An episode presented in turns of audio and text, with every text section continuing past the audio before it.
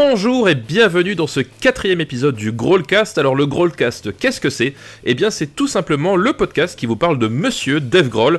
Euh, le principe est simple, on choisit un album auquel participer Dave Grohl, que ce soit au chant, à la guitare, à la batterie ou alors même au mélodica. Euh, je, si je suis un peu le Kiss Moon de cette émission, j'ai à mes le Pete Townsend de ce podcast, Monsieur Benjamin François. Bonjour Benjamin, comment ça va? Eh ben, salut Stéphane, ça va pas mal. Un peu impatient de parler de l'album au Melodica quand même, hein, mais. Ah euh, ben oui, on, l'attend tous, on l'attend tous. Je, tease un petit peu, tu vois, voilà, c'est. La, semaine qui vient s'annonce assez calme, du coup je vais pouvoir me reposer un peu pour attaquer en fanfare 2019. Parce que je ne sais pas si tu sais, mais dès la mi-janvier, euh, il y a à Los Angeles un concert hommage à Chris Cornell, auquel vont donc participer bah, les, membres de ses anciens groupes, donc euh, Soundgarden, Temple of the Dog, dont la plupart des membres sont maintenant chez Pearl Jam, Audioslave, qui sont donc euh, les anciens musiciens de Rage Against the Machine. Et en cadeau bonus, entre autres, eh ben, il y aura les Foo Fighters. C'est comme ça que j'ai entendu parler du concert. Donc moi, je suis bien ambiancé, je suis bien chaud. Ce sera donc le 16 janvier. Et toi, ça roule? Euh, écoute, je ne t'entends plus, Benjamin. Voilà, j'ai perdu la liaison. Voilà, allô, Benjamin, Benjamin? Ah, c'est embêtant, ça. C'est les problèmes. Voilà, quand on fait un podcast à l'international, c'est les choses qui arrivent hein, parfois. Voilà, il suffit qu'il y, a un sous-marin russe qui passe dans l'Atlantique et hop, les câbles sont coupés. C'est un peu con, quoi. Et l'avion renifleur le détecte. l'avion renifleur le détecte exactement. Euh, ben non, écoute, moi ça va. Bah moi c'est, je suis enfin en vacances. Euh, comme dirait Daniel, encore en vacances. Voilà. Ouais, mais toi, tu vois, toi t'as des vacances. Bah, il faut, faut, bien, faut bien compenser. Moi, je vais à des concerts, mais toi, t'as des vacances. c'est bah, ça, voilà. C'est, au, bout d'un moment, on peut pas tout avoir. Euh, non, mais ça va, du coup, je, je, je, ne vais pas me reposer pendant ces vacances. C'est ça qui, qui, est atroce, parce que déjà, un, des vacances de Noël, ce sont des vacances où tu ne te reposes pas, surtout quand t'as des enfants et des neveux. Euh, tu vois, c'est pour ça que moi, j'ai pas de vacances. c'est que je vais me reposer, mais je vais travailler la semaine de, de... Exactement. entre les fêtes, là. Donc, euh. Et surtout, voilà, surtout, les, les, vacances sont bien chargées au niveau taf parallèle. Donc, mais bon, je, je, ne me plains pas. c'est aussi ça, la, la Startup Nation, hein, que veux-tu eh, t'as voulu écrire un livre, hein, voilà, tant pis pour toi. Hein. Oui, mais non, surtout, j'ai dit oui comme un con. on, discute et puis de fil en aiguille, je fais oui. Tu vois, voilà, c'est mon bah, erreur. C'est comme quand Daniel voulait faire des podcasts, on a dit oui comme des abrutis, puis oui, on se retrouve. C'est ça, voilà où est-ce qu'on se retrouve, voilà, pratiquement trois ans après. Voilà, trois ans, trois ans plus tard, on se retrouve le 23 décembre à, faire des podcasts. Euh, bref. Non, mais ça va bien, ça va bien. Euh, voilà, bah donc on, se retrouve là pour parler de Dave Grohl parce que évidemment, tes concerts de crasseux là, ça va 5 minutes, hein, mais.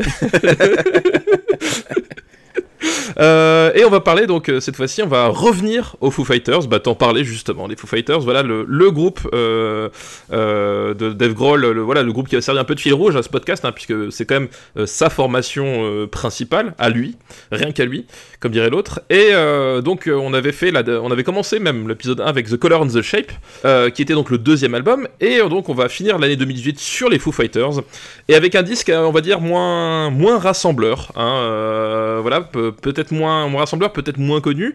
Euh, voilà, et ce disque, ce n'est autre que.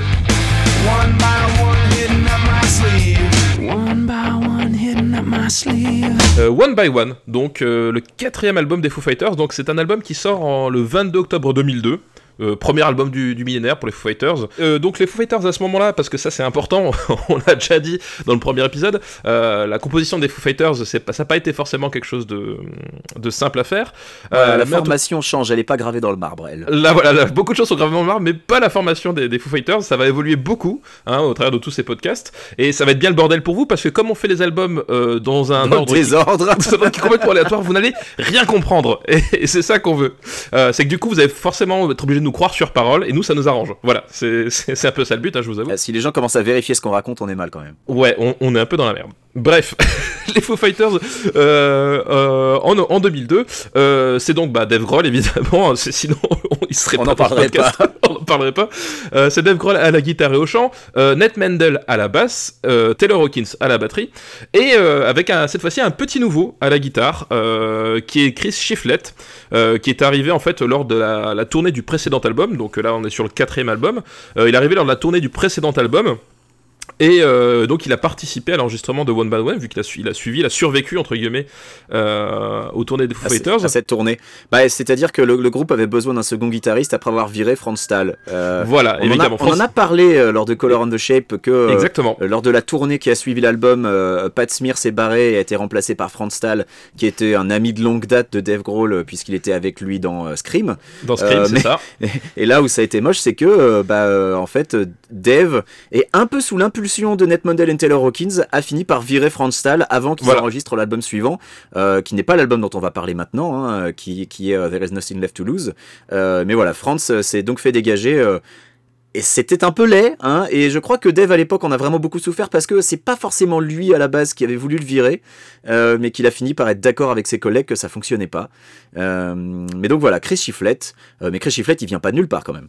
Non, Chris Chiflett ne vient pas de nulle part, Chris Chiflett il vient du punk lui aussi, bah, comme Dave Grohl, hein, finalement c'est un, c'est un motif qu'il a, qui, qui, va se retrouver, qu'il aime bien, voilà, c'est, il retourne à, bah, comme d'ailleurs Franz Stahl hein, aussi venait du, de, ah, de la scène, tout à fait. Voilà, du hardcore, mais bon, c'est, voilà, c'est un cousin du, punk. Euh, donc, et son groupe, c'était euh, No Use for a Name, qui est un très très bon nom de groupe, euh, si je puis m'exprimer pour un groupe punk. Et c'est un groupe qui commençait à un petit peu se faire un nom, et puis euh, malheureusement, je pense qu'ils n'ont jamais eu leur chance, et ils n'ont jamais vraiment explosé. Ouais, ils n'ont jamais vraiment explosé. Chez les connaisseurs, No Use for a Name, c'était quand même assez réputé, et puis bah, écoute, il faudrait que je me penche un peu sur ce qu'il qu'il est advenu d'eux. Mais en tout cas, à partir du moment où Chiflette s'est barré, je pense que ça n'a pas dû les aider. Ça n'a pas dû les aider parce qu'effectivement, Chiflette, quand, bah, il, quand il a fait les, justement les auditions, parce que c'était c'était recrutement sur audition cette fois-ci, il a passé les auditions sans même l'ombre d'une hésitation, et voilà. Et euh, il a été pris, et donc du coup ça, ça a mis un, petit coup dur à la carrière de No Use for a Name, parce que voilà, quand tu perds ton guitariste du jour au lendemain, euh, et apparemment, enfin, il est, c'est pas qu'il est parti en mauvais terme, mais disons qu'il il, s'est pas non plus posé 36 questions, quoi. Quand il a eu le choix entre jouer pour les Fighters ou pour No Use for a Name, il a choisi les Foo Fighters. Bah, c'est un peu comme quand Dev a planté Scream pour Nirvana en fait. Euh, c'est exactement ça. Ah, et puis finalement il y est allé, voilà, non, il n'y a pas, avait pas d'hésitation à avoir. Voilà, exactement. Et, euh, et c'est important de, de, de, bien euh, parler de ce, ce quatuor. Donc je rappelle Grohl, Mendel, Hawkins et euh, parce que eh ben, ce, ce, ce, quatuor va être le, le cœur des Foo Fighters encore aujourd'hui. Euh, donc euh, c'est un peu le noyau dur des fighters qui commence à se former à ce moment-là. Euh, mais comme on a dit, la, formation va évoluer parce que les fighters vont encore changer de configuration. Mais aujourd'hui, si vous partez en tournée, bah, vous retrouvez ces quatre compères-là sur scène, mais, mais ils ne sont plus les seuls justement aussi. Et bah oui, oui c'est les quatre membres les plus anciens en fait des Foo Fighters puisque Pat Smear a fait quand même un break avant de revenir. exactement. Euh, et, et, c'est pas forcément une évidence, hein, ce, noyau dur, puisque euh, One by One, l'album dont on va parler aujourd'hui, a failli ne jamais voir le jour. Exactement. Euh, et, et c'est très intéressant en fait dans la jeunesse de l'album et ça explique beaucoup de choses sur le résultat final. Euh, alors c'est un peu paradoxal parce que 2001 commence plutôt bien pour les Foo Fighters euh, avec euh, l'arrivée de Chris Shiflett en lead guitare. ça commence bien aussi pour Dave Grohl qui entame une relation amoureuse avec Melissa Hofdermore hein, qui était l'ex-bassiste bassiste pardon de Hall et des Smashing Pumpkins. Et on avait dit justement The Color and the Shape c'était un album sur la rupture donc c'était un truc voilà qui c'était un état d'esprit qu'il avait besoin un peu de dépasser le petit Dave là. C'est ça The Color the Shape c'était un album quasiment entier sur sa rupture avec Jennifer Youngblood et là voilà il entame, il papillonne avec Melissa Hofdermore, euh, euh, ils ont un nouveau guitariste, bon, il termine une longue tournée, hein, et ça, ça ne va pas aider parce que le groupe va traverser un, énorme passage à vide, et certainement un des pires de son histoire. Euh, donc je l'ai dit, ils sont épuisés par cette très longue tournée de deux ans qui, faisait la promotion de l'album précédent, la tournée qui n'est d'ailleurs pas terminée au moment où le groupe commence à enregistrer des démos. Et cet enregistrement commence au début 2001 chez Taylor Hawkins, euh, à Topanga Canyon, qui est une, un sympathique euh, petit coin entre Santa Monica et Malibu, qui a récemment été complètement ravagé par les flammes. Voilà pour l'anecdote. Euh, je crois que Taylor Hawkins n'y habite plus, hein, mais, mais par exemple, Fred Durst, sa maison est partie en fumée. Voilà, un petit coucou à Max qui nous, qui nous confiait son amour de Limbiskit. Eh bien oui, il n'y a pas de hasard. Il n'y a pas de hasard. Donc c'est le karma, je pense. c'est le karma, je pense, complètement. Lors de ces sessions, une dizaine de titres sont enregistrés, mais Dave tient quand même à prendre son temps pour ce, pour ce nouvel album. Oui, il tient à prendre son, temps pour pas mal de raisons. Et justement, tu parlais des sessions euh, à, Topongo Canyon. Euh, quand, quand, Dave en parlait, il disait que en fait, le, la gestion du planning de ces, de ces sessions d'enregistrement euh, frôlait l'absurde parce qu'en fait, il, il, passait la moitié du temps dans la piscine. Et, oui.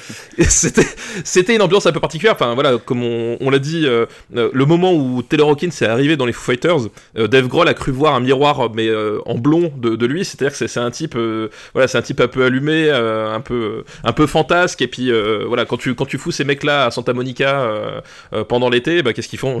Ils vont à la piscine. Donc c'était déjà des, sessions qui étaient un peu un peu extravagantes, mais du coup il y y a, surtout quelque chose de plus. C'est-à-dire que bon, ils sont dans un état, comme tu as dit, sur les papillonnants, ils sont pas forcément euh, là, à ce moment-là en tout cas, ils sont pas forcément sur des bêtes de travail, mais surtout euh, au moment où euh, de la tournée du, du, mois du mois d'août en 2001, il arrive quelque chose qui, que Dave Grohl n'avait pas anticipé, qui est que Taylor Hawkins fait une overdose lors d'une date à Londres. Et cette overdose, bah, officiellement, c'était c'était alors au début c'était c'était un malaise, puis Taylor Hawkins se disait oui, mais c'est juste des tranquillisants que j'ai pris deux pilules de plus. Et bon, Bref. Il est resté deux semaines dans le coma quand même, hein, donc c'était pas. Voilà. C'était des très grosses pilules quand même. Hein.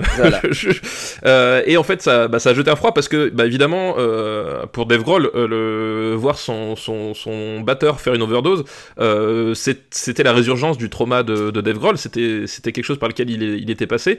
Et que là, contrairement à, à Kurt Cobain, on, on avait parlé hein, lors du dernier épisode quand on avait fait In Utero, contrairement à Kurt Cobain où en fait il avait vu venir la chose de très loin et qu'en fait quand c'est arrivé il était euh, il était au point tellement désespéré qu'il n'était plus étonné. Là Taylor Hawkins il se l'est pris en pleine gueule en fait. Et c'était pas la première overdose de Cobain et il y a eu plusieurs reprises où il s'était dit cette fois il va il va il va y passer et où Kurt Cobain euh, en était revenu. Tout à fait. Euh, donc finalement le, suicide ça a été peut-être plus facile à accepter quand, quand tu vois ton copain frôler la mort à, de multiples reprises alors que là vraiment oui il s'y attendait pas. Il s'y attendait pas il se l'est pris en pleine gueule. Donc comme tu l'as dit il a passé deux semaines dans le coma. Il était dans une espèce de, déni hein, parce qu'en fait enfin Taylor Hawkins a mis des, vraiment des années à, dire que bon, finalement, c'était pas juste des antalgiques. Ah, il a mis plus de 10 euh, ans. Euh, et donc du coup, voilà, on est dans cette espèce d'ambiance où il y a cet événement. Du coup, Dave Grohl, lui, il est, il est complètement effondré euh, et, et il sait pas vraiment quoi faire. Et il, se dit, bah, la seule chose à faire, c'est de laisser tomber parce que il n'a plus envie de revivre ça. Il n'a vraiment plus envie de, revivre ça. Ça, ça, ça, l'intéresse pas. Il a plus envie de passer par là. Et donc du coup, de, le groupe fait un break de plusieurs mois. Euh, et pendant ce break, donc le, qui, a, lieu en, à cheval entre 2001 et 2002, euh, ben, Dave Grohl va participer à pas mal de projets, même beaucoup de projets en fait. Si tu, si tu prends la fenêtre de temps, en fait, il a, euh, comme d'hab en fait, comme il avait fait avec euh, avec la mort de Kurt Cobain, il compense par le travail. Il va il va caler plein de trucs à ce moment-là, euh, dont on dont on parlera. Mais il y avait bah il y avait Tenacious D, il y avait Probot. en parallèle, il y avait les Queen of the Stone Age aussi. voilà, enfin il y avait tout qui se mettait en, place. Et puis du coup, Dave Grohl s'est jeté dans le travail d'une autre façon. Il voulait plus entendre parler des, des Foo Fighters quoi. Ah oui, alors les, Queens of the Stone Age, c'est très très important euh, euh, parce que euh, à l'automne, le, travail reprend pour enregistrer le quatrième album des Foo Fighters, mais comme personne n'est satisfait du résultat, euh, en fait, personne n'était jamais euh, vraiment prêt. Euh, et comme une mauvaise nouvelle n'arrive jamais seule, c'est à ce moment-là que Courtney Love décide d'attaquer en justice les membres survivants de Nirvana, notamment pour statuer sur la sortie de You Know You're Right, qui est l'ultime enregistrement de Kurt Cobain, et qui est un morceau que j'aime beaucoup pour les gens qui avaient écouté notre hors-série Growlcast de After Eight. je l'avais, j'avais milité pour le classer assez haut. Tout à fait. Et donc évidemment, voyant tout ça, c'est pile le moment que choisit notre ami Josh Homme pour inviter Dave à faire un break et euh, jouer de la batterie euh, avec eux euh, sur le, mythique troisième album studio de Queen of Stone Age, Songs for the Deaf et pour ensuite l'embarquer en tournée avec eux. Et, le fait est que non seulement il, participe à l'enregistrement pour faire les, pistes de batterie, mais effectivement il part en tournée et Dave Grohl lui voit vraiment ça comme une soupape. Il se dit oui, en fait, euh, c'est ce qu'il dit d'ailleurs dans, le, documentaire euh, euh, Back and Forth. Back and Forth, il dit à ce moment précis là, quelle est, la, seule chose que j'ai envie de faire, c'est partir en tournée avec ces mecs-là. Et donc, c'est ce qu'il fait. C'est ce qu'il fait comme il a toujours fait, c'est-à-dire qu'il va suivre son instinct. Et surtout que selon lui, euh, il est désormais batteur du meilleur groupe de rock du monde. Il joue avec des mecs cool, il s'éclate. Et revenir avec les Foo Fighters, euh, c'était l'équivalent de, de, retourner au bureau, quoi. Et ça, ça le faisait chier. Ça le, ça le faisait vraiment chier. Et, et donc, euh, forcément, il renvoyait ça. Enfin, il était dans cet état d'esprit, il renvoyait ça. Et forcément, les autres membres des Foo Fighters ont commencé un petit peu à, à voir la chose pas forcément d'un très bon oeil. et du coup, les tensions vont commencer à monter au sein du groupe. Et notamment entre Grohl et, Hawkins. Oui, parce que euh, alors que l'enregistrement de One by One stagne, en fait, les, engueulades se multiplient jusqu'à un point culminant. Euh, ça se passe le week-end du 27-28 avril 2002, soit plus d'un an après le début des compositions. Euh, les Foo Fighters et les Queens of Stone Age jouent à la suite l'un de l'autre au festival de Coachella, le célèbre. Lors des répétitions, les tensions deviennent si évidentes qu'il semblait relativement entendu que, bah, une fois le concert passé, les Foo Fighters allaient splitter et, et que c'était la fin du groupe. et c'est Chris Shiflett qui, lui, voyant son groupe tout nouveau avec lequel il n'a pas encore enregistré d'album, il se dit les gars, faudrait, faudrait peut-être qu'on parle, non? Euh, Et là, euh, de, dispute mais violente avec concours de gros mots entre essentiellement Grohl et Hawkins. mais cette engueulade, elle a eu le mérite au moins de, de mettre les choses au clair. c'est que Dave est le leader du groupe, que les opinions divergentes sont acceptées et entendues, mais que c'est lui qui a le dernier mot. C'est lui qui prend les décisions. C'est son groupe, c'est lui chef. Exactement. Et, et ça d'ailleurs, c'était, enfin, c'est quelque chose qui est en tension depuis le début des Foo Fighters. On est au quatrième album.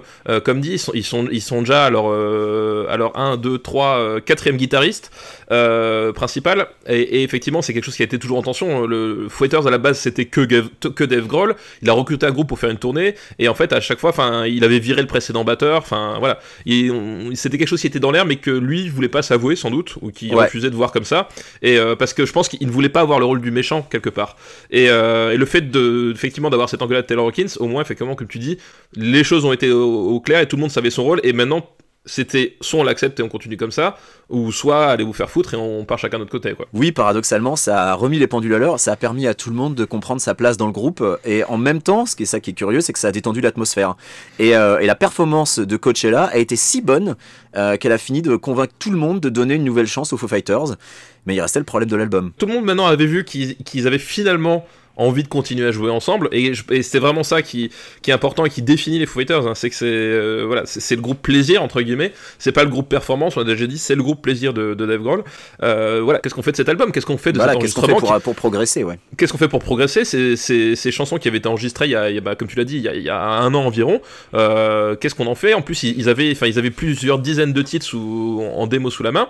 Et c'est au cours d'une discussion avec Pat Smear on revient à, Pat Smear, euh, que Dave Grohl sera un petit peu à l'évidence. Euh, les démos enregistrées euh, n'étaient, bah, ne lui plaisaient pas et ne plaisaient à personne le groupe. Ils, avaient du mal à l'admettre en fait, c'est qu'ils avaient du mal à se le dire. C'est qu'ils les écoutaient, il y avait quelque chose sur lequel ils n'arrivaient pas à mettre le doigt, mais ils n'arrivaient pas à se dire bah non, c'est pas génial. Et l'une des choses qui faisait que euh, ils avaient du mal à avouer que les démos étaient pas bonnes, c'est que ça leur avait coûté une tonne de pognon à enregistrer ces démos. Enfin, ces démos. En fait, ce qui devait devenir l'album, c'est que ils, étaient partis. Euh, ils avaient, comme dit, ils avaient enregistré plus une, trentaine de, titres. Ils avaient enregistré, réenregistré, ils avaient multiplié les, trucs. Et en fait, ils étaient arrivés quasiment à un disque qui valait déjà 1 million de dollars. Donc, je sais pas si vous vous rendez compte, 1 million de dollars pour l'enregistrement d'un album, c'est déjà une belle somme. Et euh, effectivement, quand tu arrives et que tu te dis, mais euh, qu'est-ce qu'on fait on, a, on, a, déjà claqué 1 million de dollars dans, dans l'album, il faut qu'on en fasse quelque chose. Et la solution qui a été trouvée, c'est que finalement, non, on va pas en faire quelque chose, on va le mettre à la poubelle et on va recommencer depuis zéro quoi. Et, euh, le, pognon s'explique assez simplement parce que euh, quand tu entends les morceaux, puisque euh, et oui désormais il y en a une partie qui a été leakée sur Reddit par un anonyme dont la légende raconte que ce serait Dave Grohl lui-même. Euh, quand tu les écoutes, ces morceaux, euh, tu te rends bien compte qu'ils sont très produits, qu'il y a beaucoup de boulot derrière. Enfin, on dépasse de très loin le concept de démo où euh, quelqu'un a un enregistreur, se pose sur une guitare et, c'est parti. Il y, a, quand même énormément de travail de post-prod. Il y a, des effets. Il y a, voilà, tu comprends pourquoi ça coûte du pognon. Quelque part, il y avait un disque en fait. Il y avait un disque complètement. Et tu, et tu le dis en fait, et c'est là où ça tranche avec ce qu'on disait sur les, le précédent album, c'est que c'est un disque avec, enfin, les versions en millions de dollars démo, c'est un disque avec beaucoup d'effets, beaucoup de production. Il y a certaines pistes où il y a 5 pistes de guitare en fait. Et euh, pour un groupe qui en fait était quasiment un peu hors trio au moment où ils ont commencé à enregistrer, enfin tu vois, euh, on était sur un truc, voilà, ils étaient partis sur quelque chose, hein, ils étaient partis sur un grand album rock, euh, voilà, et en fait ils, ils, ont fait ça, mais je pense qu'ils savaient pas vraiment ce qu'ils voulaient faire et, et ils se sont rendus compte que c'était pas forcément là où ils voulaient aller quoi. Voilà, et donc euh, bah, certains morceaux de ces, de ces millions de dollars démos ont été euh, globalement conservés mais partiellement réécrits. Euh, il y en a d'autres qui sont complètement méconnaissables, et puis il y en a d'autres qui demeurent complètement inédits, puisque sur la trentaine, il y en a que 7 ou 8 qui ont été postés sur, sur Reddit. mais écrivant sous la pression de leur maison de disques, parce que bah, l'album avait déjà coûté beaucoup d'argent, c'était pas leur argent à eux, c'était l'argent de leur maison de disques, mais également celle du calendrier, puisque Dave devait partir en tournée avec les Queens of the Stone Age. Tout à fait. Bah, le, groupe, le groupe va expliquer que leur processus créatif sera euh, boosté euh, par le fait de devoir écrire dans l'urgence. Enfin, en même temps, on les oblige mal avouer que la sortie de l'album a été rushée et qu'il pue du fion. Hein. Donc, euh, personnellement, j'ai un peu de mal à croire à cette explication. Hein. oui, certes, il y, a quelques bons morceaux dans cet album, mais on, va le voir c'est quand même pas le meilleur album des Foo Fighters. C'est pas le meilleur album des Foo Fighters. Et effectivement, comme tu le dis, voilà, c'est euh, un album. Ils ont mis ils ont mis plus d'un an à enregistrer des démos qu'ils ont tout foutu à la poubelle. Et après, finalement, en fait, ils, ont eu euh, bah quoi, trois mois. Deux mois quoi. ouais, deux, mois pour pour tout refaire. Et, euh, et, surtout qu'en plus, enfin, les conditions d'enregistrement, c'est-à-dire que Dave Grohl avait enregistré une partie de ses, ses pistes de son côté. il part avec la Queen of the Stone Age. Alors pendant ce temps, Taylor Hawkins, il vient poser sa batterie dessus. Et puis Mendel et Shiftlet, ils, ils, bouclent la chanson derrière. Et c'est super bizarre parce que euh, qu'on va le voir en fait, c'est qu'il y une des raisons pour lesquelles ils ont jeté les démos, c'est que c'était trop produit, trop de disques de, studio, et qu'ils voulaient revenir à un truc plus, brut, plus live. Et en fait, ils ont la moitié des morceaux ont été enregistrés dans des conditions, ben ils sont même pas croisés quoi. Bah voilà, c'est de l'overdub de partout en fait. Il y a, quasiment pas de live, euh, enfin de d'enregistrement en simultané clairement. Voilà, et du coup, entre les, les, démos qui sont enregistrées à droite, à gauche, qui sont, qui sont envoyées, parce que je, crois que c'est Shiftlet qui avait enregistré une, partie quasiment chez lui, entre guillemets, parce qu'on lui avait dit, bah tu, tu rentres chez toi en attendant qu'on t'appelle. Euh, et, ce qui fait qu'au bout d'un moment, bah, chacun a fait, son truc dans son coin comme il pouvait, et que euh, ils, ont, ils ont calé une date de sortie, et qu'au final, ils sont, ils sont contraints de dire, bon bah, hop, on va faire le mieux qu'on puisse faire jusqu'à cette date, et ça passera, quoi. Et c'est un peu ce qui va sortir de l'album, quoi. Alors, quand l'album sort, il est quand même accueilli relativement favorablement par la critique. Je dis bien relativement, il y en a quand même qui ont dit que c'était une grosse bouse. Euh, mais il se vend à 120 000 exemplaires dès la première semaine aux USA, hein, c'est quand même pas mal. Et puis deux mois plus tard, hop, 2 millions d'exemplaires dans le monde. Alors euh, voilà, c'est quand même un, beau succès. Et euh, tout ça amènera un Grammy du meilleur album de rock en 2004. Alors j'ose pas imaginer ce qu'il y avait en face parce que pour que celui-là gagne un Grammy quand même c'est vraiment pas leur meilleur album donc ça fait un peu mal au fion. Les Grammy si tu regardes bien c'est un peu comme les victoires de la musique c'est-à-dire que dans certaines catégories ils ont genre 4 mecs euh, et quand c'est pas l'un, c'est l'autre. Enfin, je veux dire, euh, c'est comme le, le, leader de, de Louisiana qui, qui, est nommé chaque année dans, dans meilleur groupe rock. Enfin, genre, ça rime à quoi, quoi. Mais il y a un peu plus de choix quand même aux USA quand même en matière de groupe de rock. Hein. mais, mais les Fighters ont, ont, un peu ce statut, c'est-à-dire que c'est un peu la valeur sûre. Tu vois ce que je veux dire pour le en, en, termes en termes de rock, c'est-à-dire que ça va pas trop choquer grand-mère. Euh, ça ah, va plaire aux ados. éminemment mainstream. Hein. Voilà, D'ailleurs, c'est très mainstream. Sont jamais cachés, ils sont extrêmement mainstream. C'est très très mainstream et du coup, voilà, c'est un peu la valeur sûre des Grammy au cas où, tu sais, c'est genre, euh, voilà, les, fighters, ça fait bien, tu vois, sur, le, sur la plaquette, quoi. Alors, euh, ce qu'on va faire, comme on l'a dit, les millions de dollars démos sont disponibles sur YouTube, donc c'est très très facile de les trouver. on va procéder un peu comme on l'avait fait pour In Utero avec les mix de Steve Albini. Lorsqu'une version alternative du morceau dont on parle existe sur les démos, eh ben, on va comparer et puis euh, expliquer euh, ce qu'on préfère, ce qu'on préfère pas, qu'est-ce qui a changé, euh, voilà.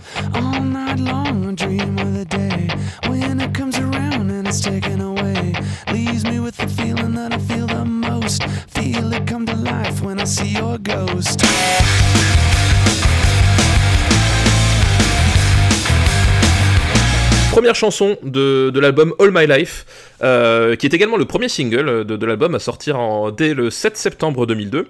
Euh, donc c'est euh, c'est un peu ce que j'appelle en matière stylistique, je vais parler un peu du vocabulaire technique, hein, n'est-ce pas Mais c'est ce qu'on appelle un double coup de pied sauté à la gorge. Voilà, All My Life, c'est, bah, Dave Grohl l'avoue lui-même, c'est c'est la chanson qu'il a, qu'il a voulu écrire en se disant, il me faut une chanson pour remuer le public instantanément. Il cherchait en fait, il a, toujours voulu. Euh, euh, enfin, de toute façon, les Fighters c'est un groupe de stade, un groupe mainstream, un groupe de stade. Enfin, il y a, a qu'un pas. Hein. Euh, et il, il cherchait la chanson qui pourrait soulever les, les, les, foules. Il cherchait l'espèce de tube de, de, stade absolu.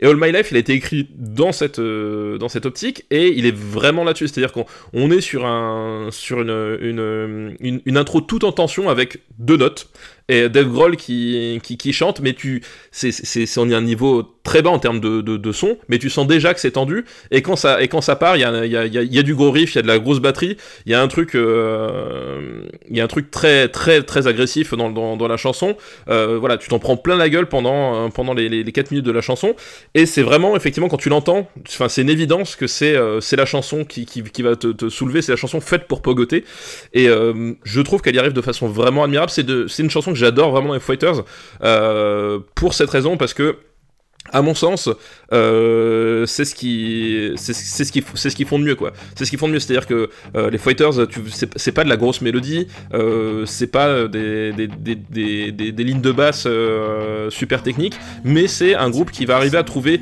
le riff à la fois simple et accrocheur pour te balancer la purée dans la tête. Et à mon sens, enfin le, le, moment qui, est absolument ouf dans cette chanson, c'est le, le break quand ils arrivent à, à 2 minutes 30.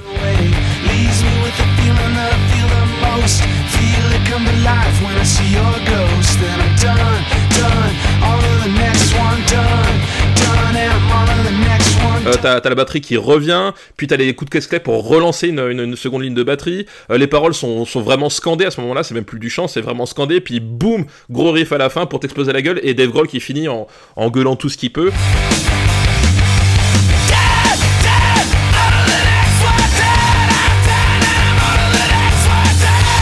Ça, c'est la chanson, tu, tu, te prends ça dans la gueule, euh, c'est vraiment, pour le coup, complètement, complètement imparable, quoi. Bah, de toute façon, la discographie des Foo Fighters est remplie de morceaux de ce genre-là, c'est-à-dire des morceaux qui, en concert, sont immédiatement reconnaissables, identifiables et qui vont remuer les foules.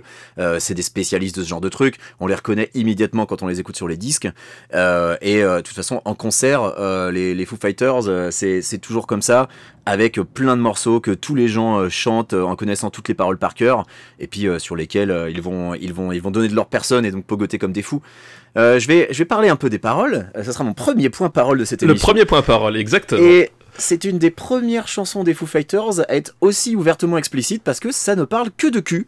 Euh, ça, spécifiquement, c'est un morceau qui parle de cunilingus et, euh, et je suis pas allé le chercher loin, hein, c'est Dave lui-même qui l'admet.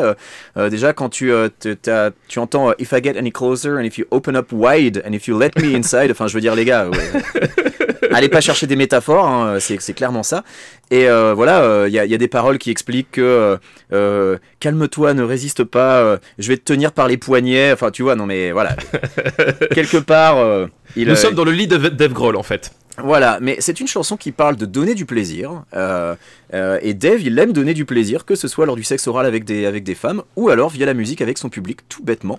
Et bah oui, c'est, on revient sur ce qu'on disait sur, sur les chansons de concert. un morceau qui immédiatement fait bouger la foule, c'est un morceau qui donne du plaisir. Donc les, les, les mecs sont spécialistes de ça. C'est effectivement, c'est le morceau qui donne le plaisir. Et voilà, comme on parlait de scène, c'est euh, All My Life, ça va devenir la chanson d'intro de toute la tournée One by One. Et même aujourd'hui en 2018, c'est une chanson qui fait partie du, top 10 en termes de, de récurrence dans, la, dans les setlists des Foo Fighters. C'est encore une chanson très très jouée. Euh, c'est vraiment devenu un classique parmi les classiques euh, sur scène. C'est vraiment voilà un incontournable, un incontournable que et c'est fait partie des chansons. Moi j'ai toujours cette théorie, c'est que quand tu vas voir certains artistes en, en concert, t'es toujours déçu si tu n'entends pas certaines chansons. All My Life, quand tu vas au concert de Fighters, tu vraiment t'es déçu si tu l'as pas, sauf si tu l'as déjà, si déjà allé à 12 concerts de Fighters comme toi et que tu l'as déjà entendu 12 fois, quoi. Ah bah, eh, euh, j'ose pas imaginer la déception des gens allaient à des concerts de Nirvana et Kurt Cobain prenait un malin plaisir à ne pas jouer Smells Like Spirit. Hein. Oui, voilà, c'est un peu dans le même état d'esprit, quoi.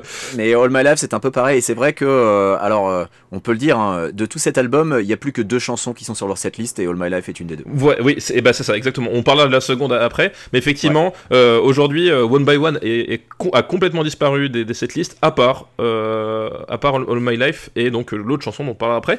Et, euh, du coup, qui dit single dit clip, et justement le clip c'est exactement ça, puisque c'est un clip qui été réalisé dans une salle de concert. Les Fighters montent sur scène et simplement chantent, enfin gueulent pour la, dernière partie de la chanson, chantent sur scène devant une salle vide en fait. Alors euh, je sais pas quel message a voulu envoyer Dave Grohl, euh, mais je pense qu'il a, peut-être voulu euh, montrer que cette chanson elle est faite pour, le live et qu'il voulait repartir à la conquête du public parce qu'à cause des, déboires qu'ils ont eu pendant la création de l'album, je ne sais pas, parce que c'est un clip qui est réalisé par Dave Grohl lui-même. c'est un clip qui est réalisé par Dave Grohl et j'ai un petit point perso, c'est que c'est la période que j'aime le moins en termes de look de Dave Grohl parce qu'il y a, y, a, y a, des têtes de Dave Grohl, il y a toute une collection de têtes de Dave Grohl, mais là en fait c'est la période où il avait les cheveux, les cheveux très courts, et c'était son espèce de, de, petit bouc, et, euh, et c'est vraiment, genre à chaque fois je revois les, bah, les, les clips de cette époque-là, il, fait... il a des roux flaquettes quoi, enfin je veux dire, qu'est-ce que c'est que ce look? Il a des espèces de roux flaquettes. Et genre, quand je revois les clips de cette époque-là, à chaque fois, ça, me choque et je fais, mais non, tu sais, c'est comme avec Daniel dans la théorie du mon James Bond. Bah, ce n'est pas mon Dave Grohl, voilà. Alors, la, salle en question dans laquelle il joue, et on, en voit, on la voit d'extérieur au début du clip, euh, c'est le Forum à Inglewood. C'est une des plus grandes et célèbres salles du pays. Euh, et c'est aussi une salle euh, omnisport, donc euh, comme l'accord Hotel Arena, en fait. C'est l'accord Hotel Arena de Los Angeles. et quand on atterrit à, à, à LAX dans un vol depuis l'Europe, en fait, si tu es assis sur la gauche de l'avion, tu peux très distinctement exactement voir cet édifice qui est, qui, est, rond, hein, dont la forme rappelle un, colisée gréco-romain. Et bah, quand ils sont à Los Angeles et qu'ils jouent pas à Caljam, les Foo Fighters ne jouent plus que là. c'est pareil pour les Queens of Stone Age, c'est pareil pour les Smashing Pumpkins quand ils sont passés. Enfin, tous les groupes, dès qu'ils sont un peu connus et qu'ils ont dans une grosse salle, jouent là. à côté de ça, comme tu l'as dit, le, clip, je le trouve pas bien passionnant. Il y a même pas de oui. twist ou de surprise finale. Il y a rien de rigolo. C'est un clip euh, qui est assez nul. Perso, je, je, je, vois pas vraiment l'intérêt de ce clip. Et pour les cinéphiles, la, la, la, salle du, forum Inglewood, on la voit aussi dans Escape from, euh, from LA de John Carpenter. Tout à fait. Euh, puisque c'est là où, selon le scénario, il va euh, faire la, fameuse séance de tir, de tir au panier euh, dans, dans, dans, le basket. Donc effectivement, c'est une salle qui est très très reconnaissable, très très identifiable. Si vous avez joué à GTA 5, vous voyez aussi à quoi elle ressemble. Quoi. Voilà, Tout à fait. C'est vraiment c'est la deuxième salle de spectacle la plus célèbre du pays après le Madison Square Garden. Donc ça vous pose un peu le, truc. Ouais, ça vous pose un peu le truc. C'est un peu comme la salle des fêtes de, de Sartrouville. Voilà, pour nous les Français. Voilà, juste après Bercy. Juste après La salle André Bourville. Euh, et donc, euh, All My Life euh, fait partie des chansons qui étaient présentes sur les One Million Demos. Et alors, pour le coup, on avait eu le débat avec notre ami Nico Pratt que, que, l'on salue. la dernière fois sur les variations qui, qui changent pas une chanson, ben là je trouve que pour le coup, la version sur de All My Life, la version alternative du coup, vu que c'est pas celle qui est sur l'album, change énormément de choses, ne serait-ce qu'en en, note d'attention, euh, puisqu'on va l'entendre. Le, début de la chanson, il y a, quelques petits détails, mais qui, qui donnent tout de suite un ton très différent.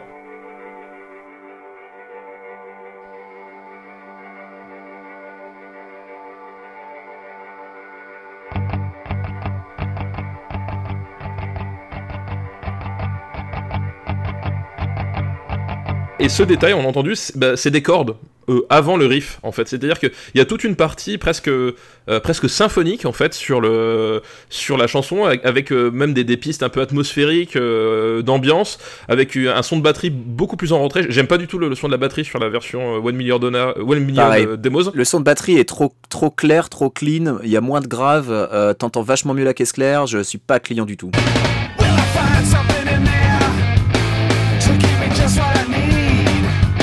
Ouais, j'aime pas du tout ça. Effectivement, c'est un son beaucoup moins, beaucoup moins lourd et, euh, et qui est très étrange. Et là, vraiment, enfin, euh, on, c'est pas que la chanson est différente. On reconnaît All My Life, mais vraiment, la note d'intention a vraiment rien à voir. Et je pense pas que euh, si ça si All My Life était sorti en voilà de cette façon-là. Dans, cet état, je pense pas qu'il aurait eu un tel impact sur le public. À mon avis, euh, à mon avis, je pense que ils, ont bien fait de, bah, en fait, ils ont nettoyé la chanson, c'est-à-dire qu'ils ont reprise, ils ont vraiment nettoyé et, et ils ont fait un truc, alors qui, qui moi me correspond beaucoup, mais ça, euh, comment dire, c'est c'est une question d'appréciation personnelle parce que on en parlait avec euh, Max Besnard. Tu vois, je, fais un peu le, panel des, des présents des épisodes, mais Max Besnard qui, qui, voilà qui disait que lui, son groupe préféré c'était Queen parce qu'il aimait les albums extrêmement produits. Euh, moi, ce que j'aime dans un album studio, c'est me dire ce que j'entends là, les mecs là peuvent le, le, rejouer sur scène. Et parfois, t'as des albums studio en fait, et bah t'entends, euh, t'entends 5 pistes de guitare, alors que les mecs, ils sont, il y a deux guitaristes dans le truc. Tu sais très bien que c'est des pistes qui vont, qui vont soit sauter en live, ou soit qui vont être rejouées en playback, ou voilà. Et moi, ce que je cherche dans un album studio personnellement, et c'est peut-être parce que justement, moi, je suis le, versant punk de cette émission, euh, contrairement à toi qui est, qui, est un, qui un peu moins, c'est que moi, j'aime bien justement que ces mecs là arrivent à faire un son euh, où tu te dis ah ouais ils arrivent à le jouer à 3 ou 4 parce qu'ils sont 3 ou 4 euh, mais c'est quand même puissant tu vois ce que je veux dire?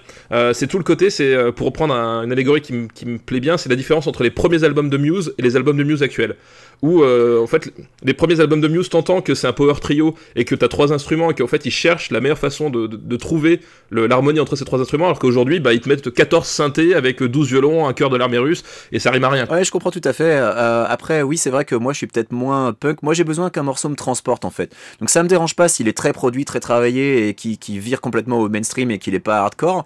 Euh, ça, peut tout à fait me plaire.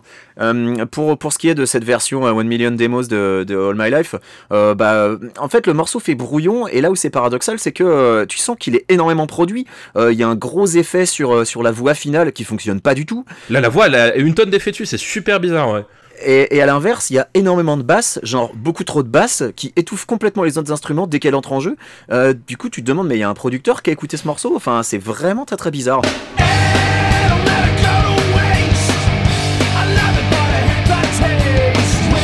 Donc pour moi, c'est un, morceau qui est, euh, enfin, la version One Million Dollar démo euh, n'est vraiment pas intéressante et fait paradoxalement brouillon mais raté. Euh, ça fait genre, tu vois, euh, euh, quand tu rends ta copie mais qu'elle est gavée de Tipex, bah c'est un peu à ça que ça me fait penser. ça, ça, fait, ça, fait, un peu le, le, le, groupe de l'harmonique du collège qui, qui joue à la fête de la musique, quoi. Tu vois, t'as un côté. c'est ça, avec des problèmes de niveau sur les instruments, les balances sont mal faites, il y a la, la, basse qui écrase tout le reste, la batterie qui sonne comme une batterie de, de, de Yamaha de débutant, tu vois, pour enfants. Enfin, vraiment, ça marche pas, quoi. Ouais, il y a vraiment un côté, ah, c'est Kevin qui a branché l'ampli, quoi. Et, euh, et c'est vrai que ça fait un peu bizarre, surtout quand tu sais que le pognon que ça, que ça a coûté, parce que euh, c'est ça le plus étrange, comme on a dit, c'est que les effets, tu les entends, enfin, genre la voix. Enfin, voilà, tu, ah sens que un, tu sens que c'est un truc. Euh, Mais qu'est-ce que c'est que cet effet sur la voix, quoi? C'est, oh là là, incompréhensible.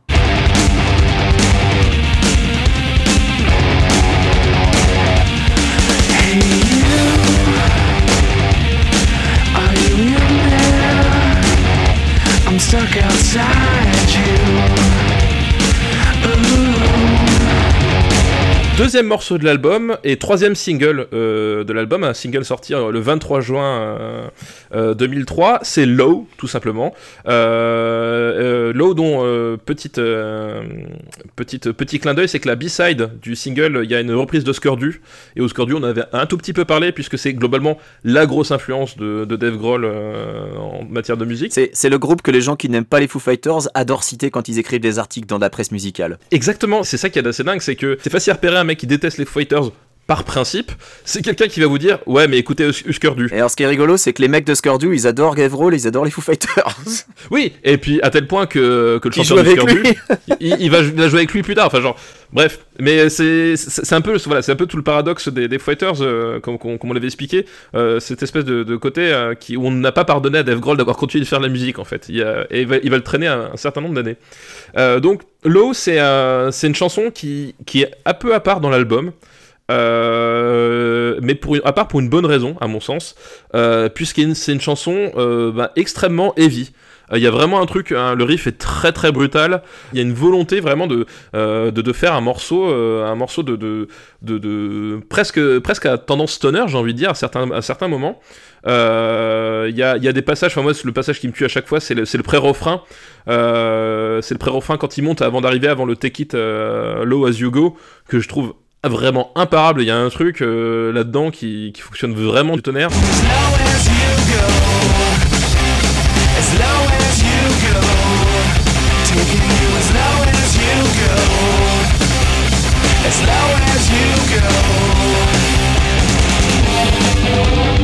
Taylor Hawkins sur le, pont après le troisième refrain, il y a un break.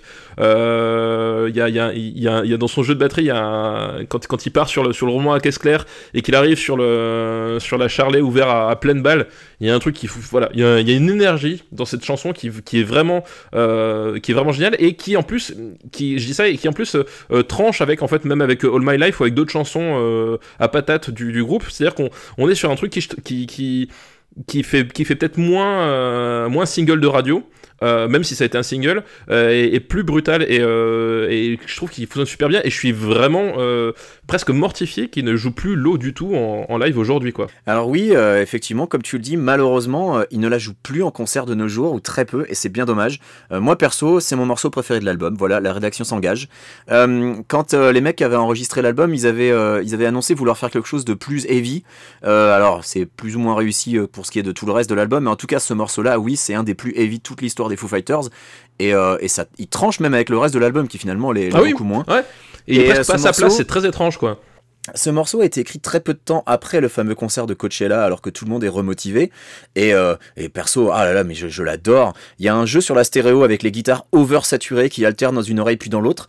Euh, les, guitares saturent tellement d'ailleurs que euh, quand j'avais recommencé à réécouter l'album pour le podcast et que j'avais monté le son dans ma voiture, j'avais l'impression d'avoir éclaté les enceintes, tu vois. Il y avait, vraiment un bourdonnement, genre, mais merde, j'ai niqué ma, stéréo, alors qu'en fait, non, non, c'est juste la saturation qui est poussée à, qui est poussée à 11. Et puis la violence de ce riff lors du refrain mais il est imparable. Et c'est tellement dommage qu'il la joue plus en, concert de nos jours. Euh, et puis c'est encore une chanson qui parle de cul. Et oui, même si là c'est vachement plus subtil que, que dans All My Life parce que All My Life c'était complètement explicite. mais non, c'est une chanson qui, qui, parle de deux personnes qui se rendent compte qu'elles s'éclatent plus en baisant ensemble qu'avec d'autres gens et qu'elles se disent que peut-être elles devraient, devraient tenter un truc quoi, de, de voir jusqu'où elles peuvent, elles peuvent aller ensemble. et as low as you go, ça veut dire qu'elles vont s'abaisser à faire des choses pas recommandables. Voilà, qu'elles vont, euh, vont s'abaisser effectivement à, aller à leurs plus vils instincts euh, parce qu'il y, y, a une histoire de lâcher prise. Quoi. Voilà, et pour ce qui est de lâcher prise de vils instincts, alors faut qu'on parle du clip absolument. Voilà, et, ce que je veux dire, pour, si on veut parler vraiment de lâcher prise, on va parler forcément de ce clip euh, absolument dantesque, hein, tellement dantesque que MTV n'a même pas voulu en voir la couleur. Ça a été refusé direct, et honnêtement, je comprends un peu. je comprends pourquoi. c'est un clip qui est, qui est réalisé par Jesse Peretz. Euh, alors Jesse Peretz, c'est euh, c'est un peu une des signatures visuelles des Fighters parce que c'est quand même à lui qu'on doit le clip de Learn to Fly, euh, dont on parlera évidemment quand on fera l'album concerné, mais qui est qui est un des clips vraiment emblématiques des Foo Fighters, et aussi le clip de Big Me qui est aussi euh, bah, qui en fait Big Me si vous voulez c'est c'est lui aussi est emblématique en fait. Et c'est ces deux clips qui avaient poussé à fond euh, le potard de la comédie dans un clip des Foo Fighters. Et ça avait donné voilà ce, ce, côté euh, les Foo Fighters quand ils font des clips ça doit être rigolo. Donc voilà donc Jesse Perret c'est un habitué des Foo Fighters. Et donc il va il fait ce, ce clip de l'eau.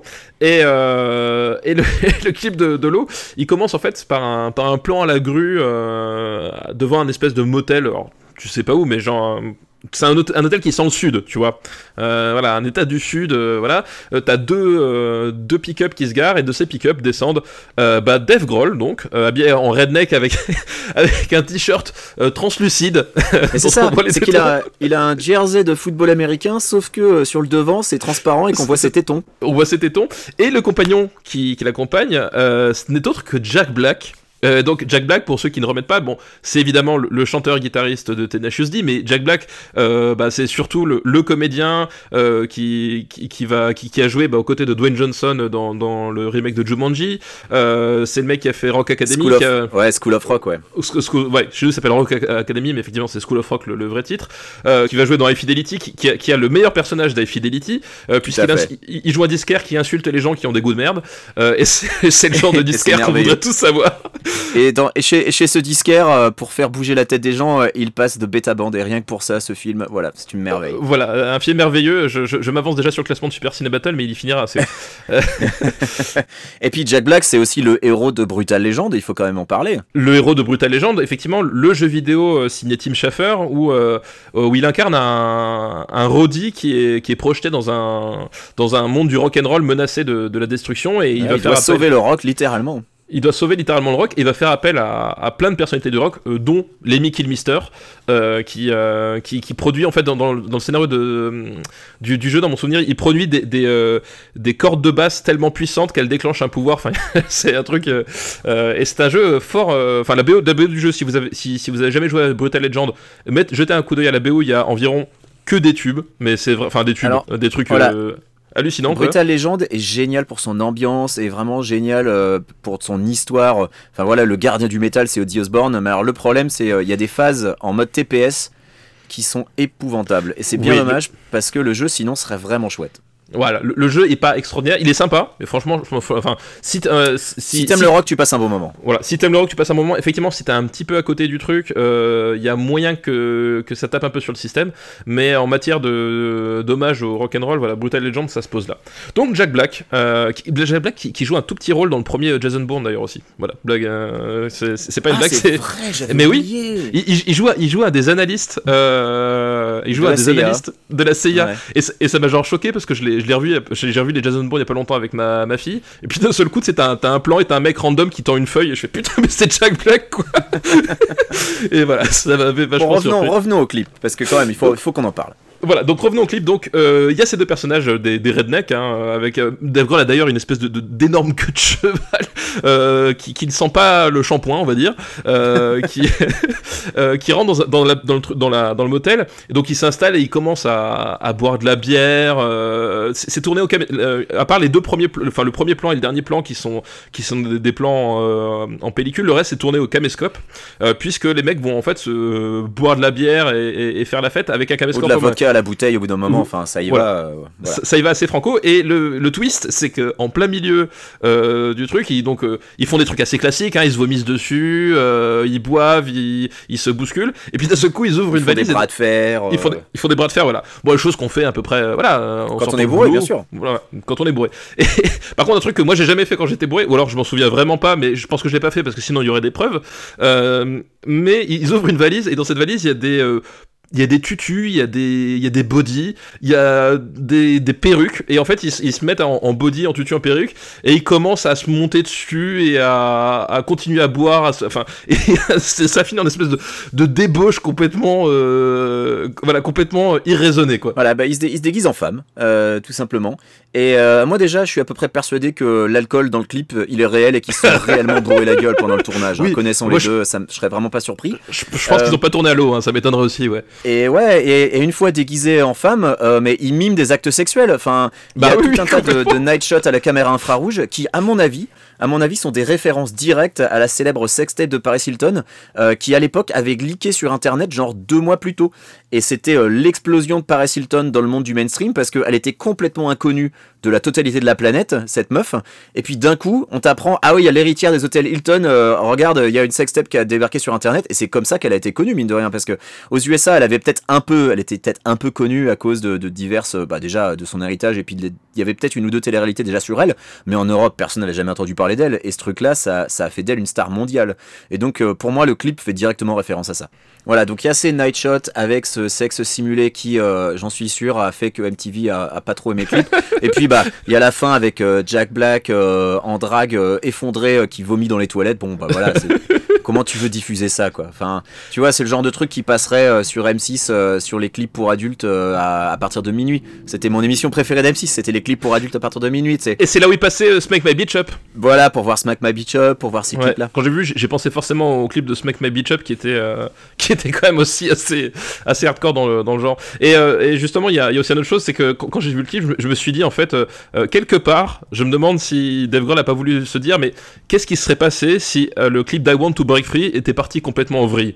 Il y a, il y a vraiment, il y a vraiment un, truc, parce qu'il y, y, a des moments, en fait, quand il fait des clins d'œil et tout, il y a vraiment, je, me suis dit, c'est pas possible qu'il l'ait pas fait exprès, enfin, parce que connaissant l'amour de, de Dave Grohl et Taylor Hawkins pour, pour, pour Queen, je, je pense que c'est pas possible qu'ils ont pas pensé, je pense qu'ils ont dû, ils ont dû euh, prendre encore plus de plaisir en se disant mais imagine euh, Freddie Mercury il est en train de vomir dans les toilettes quoi. Et j'aime me rappeler ça quand je regarde ce, clip bah, ça me fait encore plus aimer le morceau moi. Donc je, je, le redis hein, c'est mon morceau préféré de l'album vraiment voilà excellent morceau de vraiment moi aussi je le recommande c'est un, vraiment excellent morceau. Et, euh, et si on veut l'écouter en live bah, il faut se replonger dans la tournée One by One où il était joué quasiment tous les soirs et c'était c'était le, morceau de qui servait à lancer le final en fait c'était le, c'était quand t'entendais euh, Low, tu sais que arrivé dans la dernière partie du concert avant le, avant les, avant les rappels, et voilà, tu, ça permettait de remettre un, une petite patate remettre une pièce, ouais, voilà. remettre une pièce dans la machine, et pour le coup, c'est un morceau qui s'y prête parfaitement. Enfin, cette, euh, ce, ce riff d'intro, cette cavalcade à la batterie, extraordinaire, vraiment extraordinaire.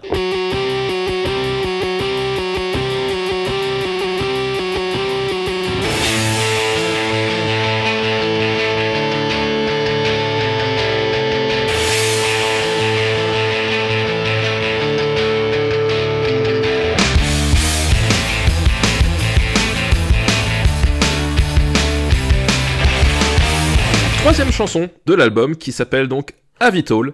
Euh, qui est aussi un single. Euh, décidément, on va, on va en faire. Il y, a, eu beaucoup de singles, il y en a eu quatrième, quatre parce que celui-là, c'est Avitol, c'est le quatrième et dernier single euh, qui est sorti le 22 septembre 2003, donc qui est sorti pratiquement un an après l'album. c'est un single, mais il n'a pas eu de clip celui-là de façon assez bizarre. Euh, voilà, je, sais pas trop pourquoi, ils ont peut-être voulu passer à autre chose. Euh, c'est vrai qu'un an après. un peu tard aussi. Hein, Un, an après, bah, du coup, en termes de, promotion, bon, euh, les gens avaient, peut-être aussi passé, passé à autre chose. et donc, c'est un, une chanson qui commence par un, par un riff que pas mal, avec pas mal de distorsions que j'ai toujours trouvé assez bizarre en fait. Il y, a un, y a un truc dans, dans ce riff, tu, tu sais pas si c'est parodique ou pas. Enfin, il y a, un truc dans le son, ça joue beaucoup sur les aigus, trop à mon, sens, à, mon goût, parce que il y a un côté, voilà, c'est l'impression que ça fait une riff blague, et en fait, quand tu t'entends le reste de la chanson, c'est une chanson, euh, c'est une chanson pop en fait, euh, tout ce qu'il y a de plus sérieuse entre guillemets. Hein, voilà. mais disons tu, tu, je trouve qu'il y, y, a un truc assez bizarre. Et de la même façon, j'aime pas du tout le, j'aime pas du tout le refrain en fait.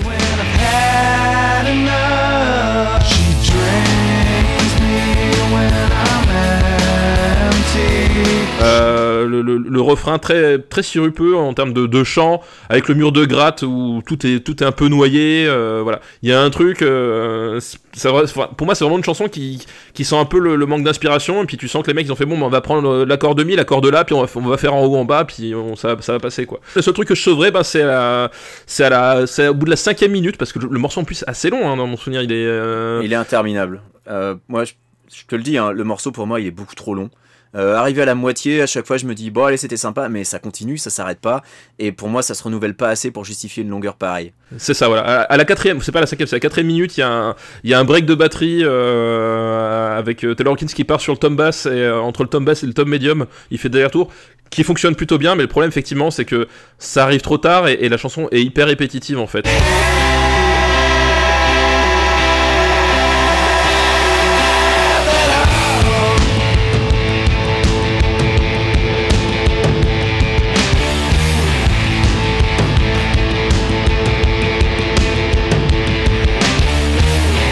Moi, je comprends toujours pas comment ça a pu être choisi pour en faire un single. Euh, surtout, euh, c'est un album avec 11 titres. Est-ce qu'on a besoin de 4 singles vraiment?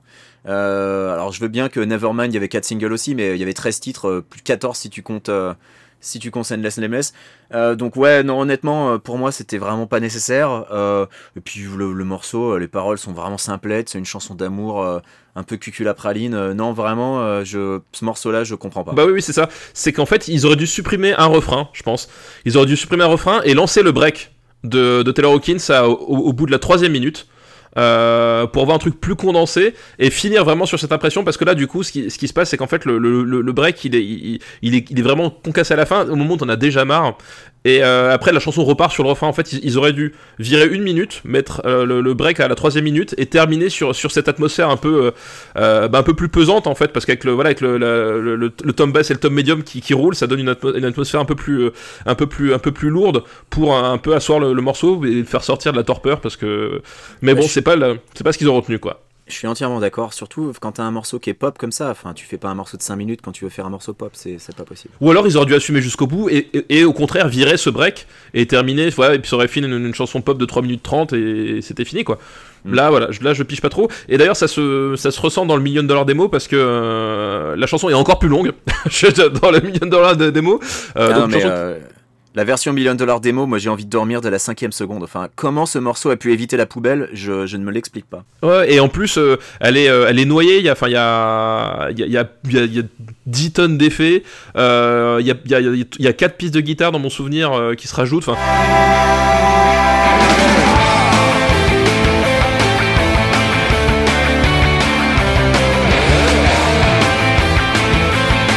Morceau trop, c'est le morceau, le, Sunday après avoir pris ton, ton, ton Big Mac, quoi.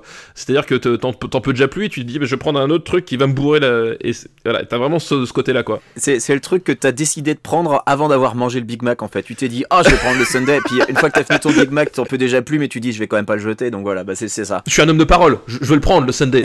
C'est dégueulasse, mais je veux le prendre, voilà.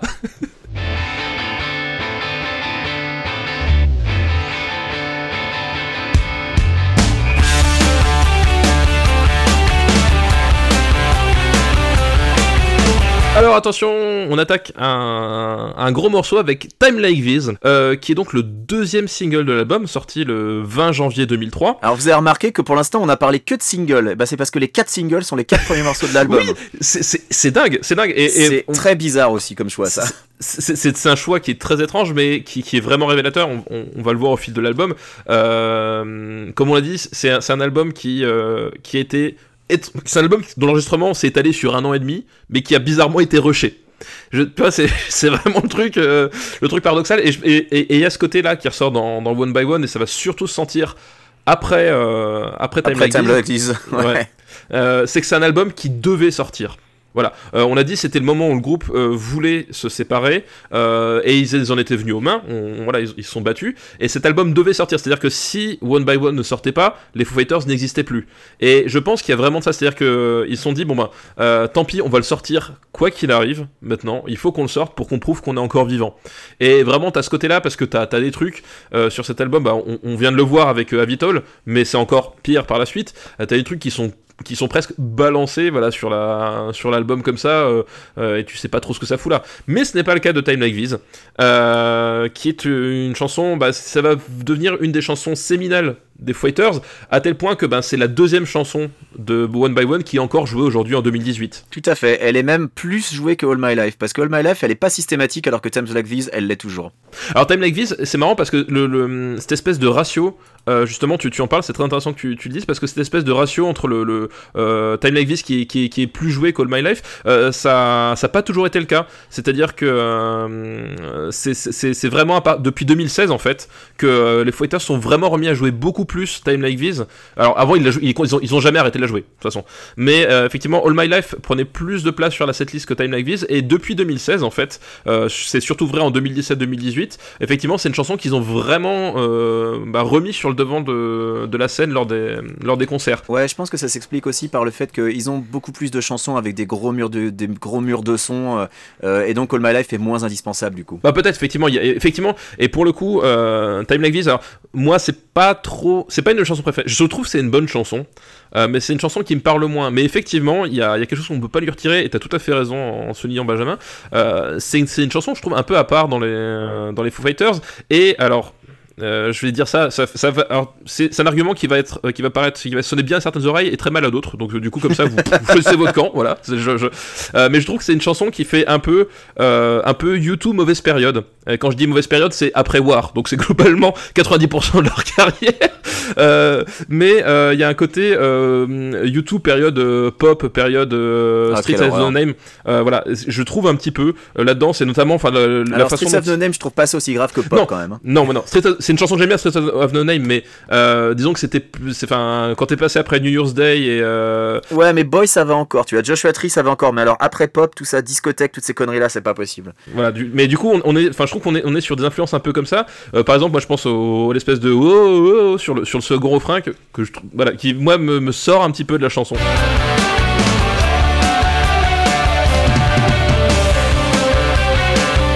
Et c'est pareil, et c'est une chanson pop où, je suis pas ultra fan de la partie, euh, partie guitare en fait. Euh, j'aime bien le chant, j'aime beaucoup le chant en fait, j'aime beaucoup la façon dont il chante sur le refrain en dehors d'espèce de wow, mais je trouve la partie guitare un peu moins intéressante. Euh, mais, mais, mais, il y a cette espèce d'atmosphère, comme dit à, la YouTube, qui ressort et qui est assez unique et qui, je trouve, et là attention, je vais me faire beaucoup d'ennemis, on va perdre les quatre auditeurs qu'on a, qui je trouve fonctionne mieux que 90% des chansons de YouTube en fait. Alors, bah euh, moi, euh, tu l'as compris, j'aime pas du tout euh, YouTube mauvaise période, et pourtant, même si je suis d'accord que ce morceau est peut-être le plus pop de l'album, encore que il y en a un autre qui est pop mais dans le mauvais sens du terme après. ça, voilà, je vais essayer de défendre ce morceau parce que moi je l'adore. déjà, j'aime beaucoup la, structure des paroles du refrain, avec à chaque fois une petite variation qu'on peut louper si on ne fait pas attention, mais il le répète pas six fois la même chose. Non, à chaque fois ça change un petit peu. It's times like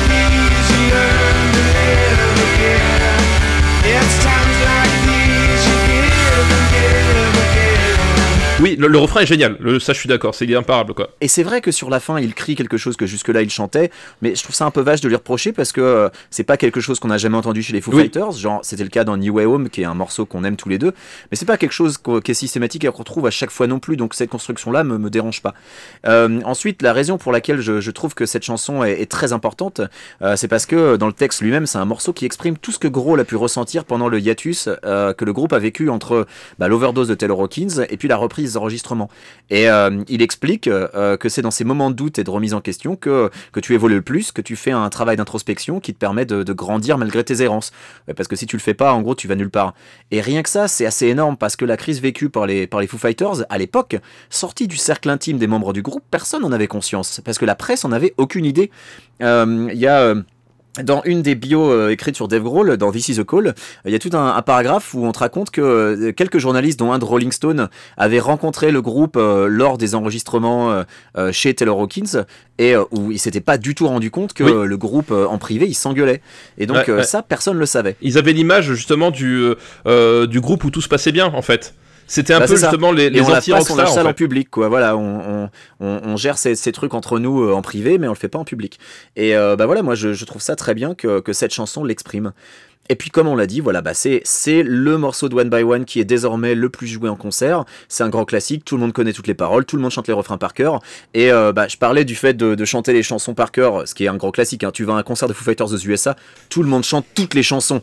Et, euh, et toi, quand t'es euh, quand es immigré et que tu, tu, tu, tu essayes, euh, c'est grillé quand tu chantes en yaourt, donc il faut assurer un minimum. Hein. Ça a été dur, mais euh, si je connais pas parfaitement les paroles, maintenant je me contente de fredonner parce que si, si j'essaie de chanter à la One Again, je me fais tellement carboniser par, le, par les gars à côté de moi. ça, pas. Non, mais c'est vrai que tu, fais bien le souligner, et c'est vrai que c'est là qu'il faut que je rende, justice à cette chanson. C'est que je trouve le refrain extraordinaire, enfin la façon dont il chante euh, If Time Like This, enfin vraiment la, la façon qu'il a de poser sa voix, sa voix de redescendre de rester un peu en bas, puis de, voilà, de, maintenir le truc. Euh, euh, il y a vraiment un truc fort qui se dégage au moment de ce, refrain. Et rien que pour ça, euh, tu comprends le tu comprends la, présence en live et tu, tu comprends l'intérêt de, la, chanson en fait. Ah puis quand t'es au milieu du public et que t'as 3000 personnes qui, qui chantent ce refrain en chœur, ça fait quelque chose vraiment. Voilà, exactement. Et euh, en fait, moi, finalement, c'est quelque part plus un regret, c'est que euh, je regrette de pas aimer plus que ça la partie guitare, en fait. Et mhm. euh, bon, voilà, après, c'est personnel, mais mais voilà, c'est une chanson qui, à mon sens, a toute sa place en, a toute sa place en live. Et donc, qui dit single dit clip, mais attention, il n'y a pas eu un clip. Il n'y a pas eu deux clips, mais il y en a eu trois. Il y, a eu trois clips, Alors, il, y, en a, il y en a eu deux et un troisième qui est un petit peu à part. Alors le, le premier clip, euh, c'est euh, un clip signé euh, Liam Lynch. Et Liam Lynch, c'est un type qui, à cette époque-là, ne faisait pas forcément grand-chose. Enfin, il, débutait, mais il va devenir le réalisateur d'un chef-d'œuvre du cinéma. N'ayons pas peur des mots. voilà, un grand, grand chef-d'œuvre. Parce que dans, l'histoire du cinéma, il y a eu plusieurs étapes. Il y a eu Citizen Kane, il y a eu 2000 l'Odyssée de l'espace, et il y a eu Tenacious D and the Peak of Destiny, qui est un film où Jack Black éteint des lasers avec sa bite. Et je pense que rien que pour ça, et où Dave Grohl est le diable. Joue le diable. Et où Dave Grohl joue le diable, évidemment.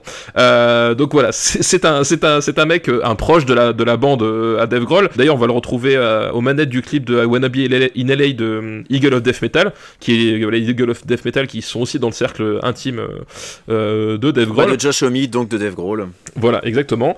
et donc le, le clip, eh bien, de ce clip-là de Time Like This, donc c'est le, c'est le clip qui aujourd'hui, c'est le seul clip que vous sur la, sur la chaîne Vevo officielle euh, des Foo Fighters. C'était le, c'est le seul qui a été retenu.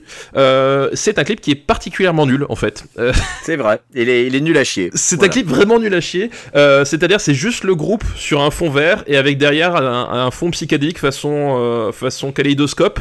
le seul twist qu'il y a, c'est que dans les 30 dernières secondes, en fait, l'incrustation saute et puis on, on, voit le fond vert et ça finit sur un, sur un lent travelling avant sur le, sur le visage de Dave Grohl. je sais pas ce que c'est censé signifier, mais voilà, bref. Mais le clip est absolument atroce. Euh, c'est vraiment dans les pires idées de clips qu'on ait jamais eu au monde. Il y, y, a ça, quoi. C'est un clip digne du début des années 80. Et euh, moi, ce que je comprends vraiment pas, c'est comment ça a pu être choisi comme clip officiel sur la chaîne Vevo euh, YouTube.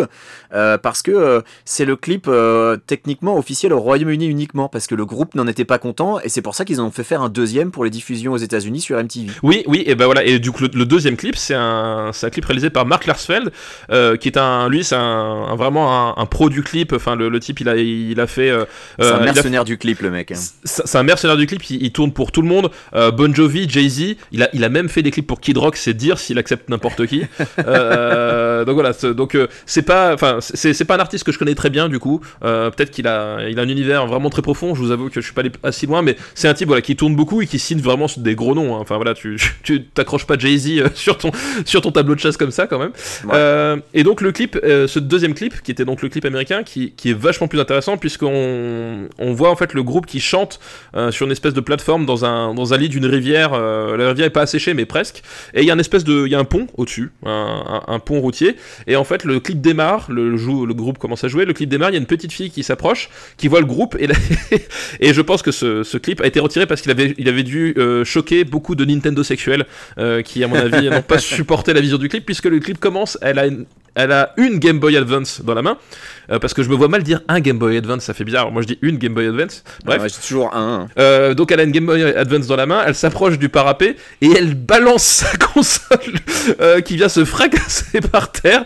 le clip démarre comme ça et en fait après. Après c'est la, la course à l'échalote en fait, parce qu'après il y a des télés, il y a des voitures de collection et puis bon ça se termine en apothéose. Je te laisse. Avec une maison, voilà. voilà ils jettent une maison sur le groupe. C'est qu'en fait les gens jettent tout leur bien personnel. Est-ce que c'est une critique de la société de consommation? Je ne sais pas, mais toujours est-il que le clip se termine par une grue qui arrive et qui lâche une maison sur les Foo Fighters. Euh, et en fait, c'est euh, vraiment ce clip-là, il est, il est dur à trouver parce que, euh, comme dit, c'est pas le clip officiel et je pense qu'il est striké à chaque fois qu'il apparaît sur YouTube parce que je ne l'ai pas trouvé sur YouTube. Moi, je l'ai trouvé sur un, site de streaming russe, voilà. voilà bah, j'ai trouvé sur un, site de streaming, moi c'était pas russe, c'était brésilien. tu vois, parce que voilà, mais effectivement, tu le trouves plus. Je pense que les, fighters le strike, et à mon avis, s'il est striké, c'est qu'il doit y avoir des histoires de droit derrière. Je pense c'est possible, ouais. Je pense c'est vraiment la, je pense la seule raison qui fait que parce que le clip, il y a, enfin, il est, en plus le clip, il, est drôle justement parce que génial, il est super drôle. Euh, voilà, il est, il est, mille fois meilleur que l'autre. L'image, l'image est, assez jolie en plus. Hein. Enfin, il y, y, a des plans qui sont super chouettes, notamment la, la lumière avec un avec un soleil très chaleureux. Euh, mais je pense c'est de la thune ce clip quoi. oui, oui, parce que même si c'est une maison préfabriquée, ça reste une maison, tu vois. je veux dire, c'est pas c'est un truc. voilà. Mais euh, donc, je pense que s'il est retiré, c'est qu'il y a des problèmes de droit. Alors, est-ce que c'est Nintendo spécifiquement qui a dit la Game Boy Advance, on n'y touche pas? Parce que faut savoir que Nintendo, avec la gestion de leurs droits, ils sont tout petit peu pointilleux, on va dire. Euh, donc est-ce que c'est ça? Je ne sais pas, mais à mon avis, il y a des questions de droit à, un niveau et qui fait que le, clip est striké. Donc si vous voulez le voir, ben voilà, à vous les joies du streaming russe. Euh, mais en tout cas, c'est un clip que j'aime. Ce clip-là, je l'aime beaucoup euh, et je regrette vraiment qu'il qu soit pas resté en tant que, que, clip officiel, quoi. Et donc on parlait de troisième clip. Alors c'est pas, c'est un peu malhonnête de dire ça, mais je ne suis pas quelqu'un d'honnête. Vous devriez avoir l'habitude depuis le temps. Hein. depuis le temps que je fréquente Daniel Andreev, je ne peux plus être quelqu'un d'honnête. J'ai vendu mon âme au diable, puisque en fait c'est un clip d'une version acoustique qui était enregistré dans le studio 606. Euh, et en fait, c'est vraiment le clip de version acoustique euh, un peu bateau où ça commence avec un, plan sur la, sur la console, euh, quelqu'un donne le signal, on, bascule à travers la, vitre, et puis là il y a Dave Grohl sur sa guitare qui chante la, qui chante la chanson quoi. Ouais, c'est une version très dépouillée, euh, qui est un peu similaire à celle qui est présente sur l'album live Skin and Bones, qui est le seul album live officiel des Foo Fighters et qui est un album acoustique. Euh, mais voilà, cette version-là, euh, c'est Dave à la guitare tout seul, et c'est un peu trop simpliste pour moi. J'aime bien parce que j'aime bien la chanson, mais, mais sans plus. C'est vraiment pas ma, ma, ma version préférée.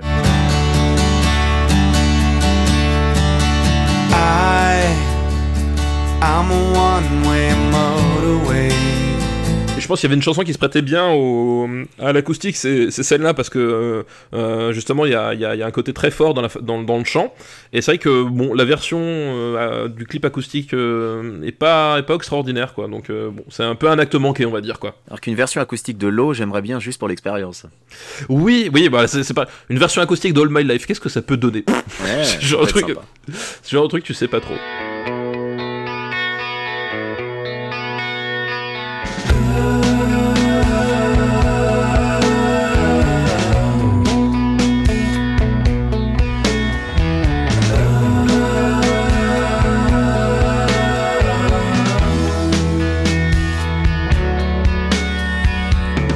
Donc on arrive maintenant à euh, eh bien, la cinquième chanson euh, de l'album, euh, Desenchanted Lullaby, euh, qui, qui, qui est un peu... Il y a, une, comment s'appelle, une espèce de, de marotte qui va revenir dans les albums des Fighters, c'est qu'il y a toujours une chanson où Dave Grohl s'amuse à foutre des effets sur sa voix d'une façon ou d'une autre.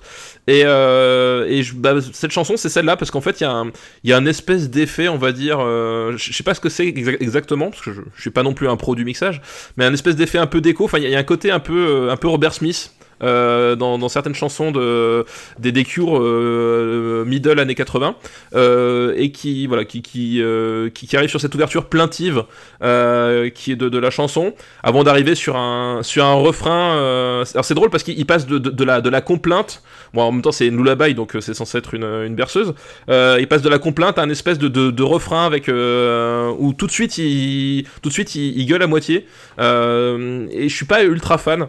Euh, je suis pas ultra fan de la, chanson. En dehors du, voilà, en dehors du jeu de batterie sur la, sur les couplets, euh, j'aime bien le jeu de batterie euh, très syncopé où il fait des arrêts, il fait tin tin tin tin.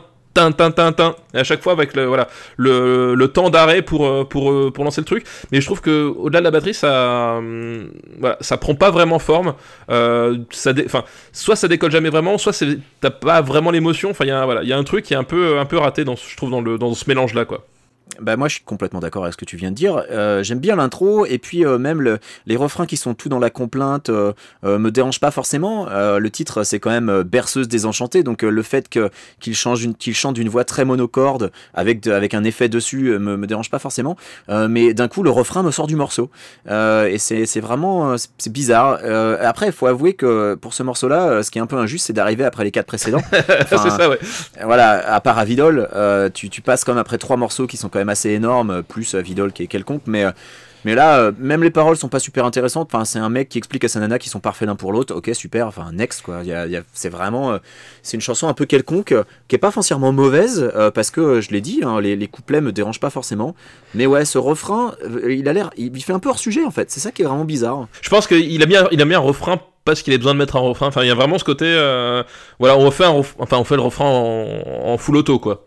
Ouais, on va faire un refrain où je crie parce que c'est la, c'est, ma marque de fabrique, mais, euh, mais ouais, non, je, ce morceau-là, euh, ouais, c'est, un, c'est tiède quoi. I can be your liar. I can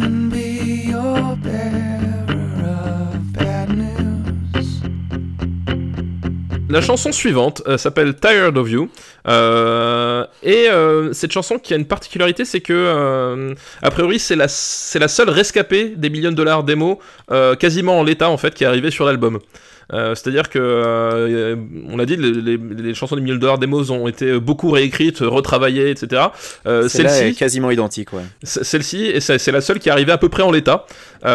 donc, du coup, ça en fait quand même un morceau, un morceau assez particulier parce que c'est le, finalement le seul héritage qu'ils ont voulu garder de cette période.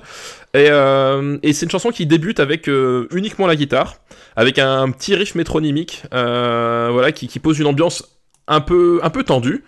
Euh, mais en même temps pas, pas hystérique. Et euh, à 1 minute 10 arrive avec un arrive une, une, une, seconde guitare. Mais alors on va en parler, mais attention, suspense. Arrive une, voilà un petit un petit twist là-dedans. Arrive une seconde guitare qui arrive avec un avec un, avec un, une élévation de son qui, euh, bah, qui, qui, qui est complètement différente en fait et qui va qui va qui va dissonner. Mais et justement, je trouve que le, cette dissonance apporte énormément de profondeur euh, à la chanson. Une dissonance qui sonne très très années 80.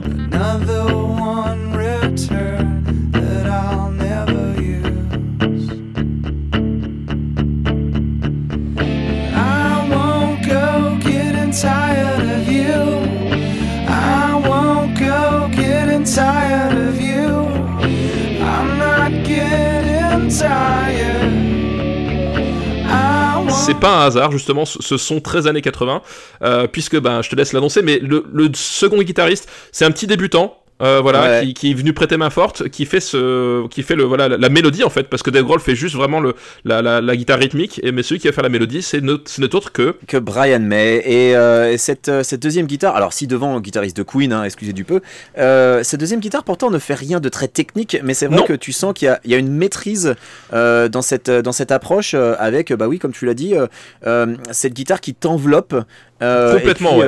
qui mine de rien accompagne ensuite le morceau jusqu'au bout Et euh, c'est un, morceau, euh, on va dire, c'est un morceau qui va jusqu'au bout de son concept. Et c'est ça que je trouve Exactement.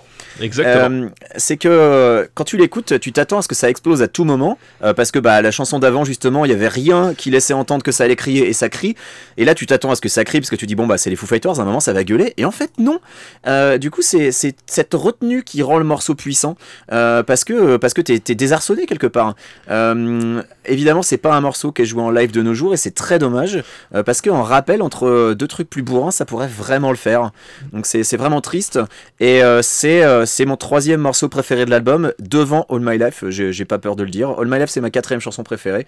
Tired of You, c'est pour moi, c'est et je pense que pour toi aussi, c'est le petit joyau qui est malheureusement et complètement mis de côté de, cet album.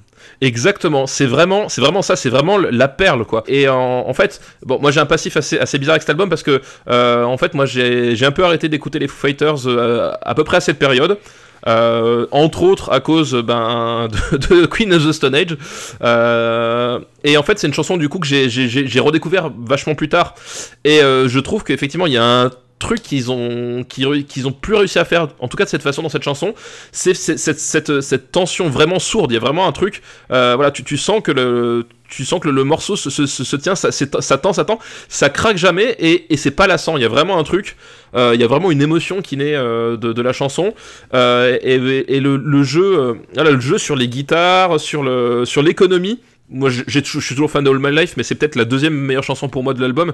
Il y a vraiment un truc euh, très surprenant euh, et, que je trouve vraiment magnifique. Et tu, tu disais, c'est une chanson qui, est parfaite en rappel entre deux trucs bourrins. Mais oui, imagine, imagine Dave tout seul à la guitare en rappel ah sur ce morceau-là. Mais c'est ça. Ah, et et bah, c'était comme ça qu'elle était jouée en, lors de la tournée 2003, en fait. Ah euh, Tired of You, c'était la chanson euh, qui lançait le rappel. Euh, donc voilà, il, finissait, le, il finissait la, la setlist principale avec, un, avec un gros tube, hein, genre un Monkey Ranch ou un truc comme ça.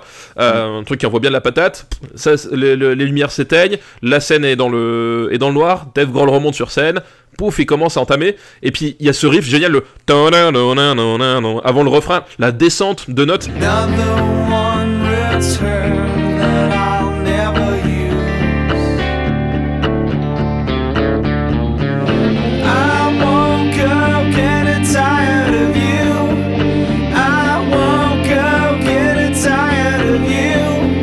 Encore une fois, et c'est ça qui est génial et que, je trouve qui est très très injuste avec les Foo Fighters, euh, c'est que c'est super simple. C'est-à-dire qu'effectivement, cette descente de notes, je pense que moi qui je joue que de la batterie, mais je, et je, connais rien en solfège, mais je pense que j'arriverai à te la jouer au bout de 5-6 essais à la guitare.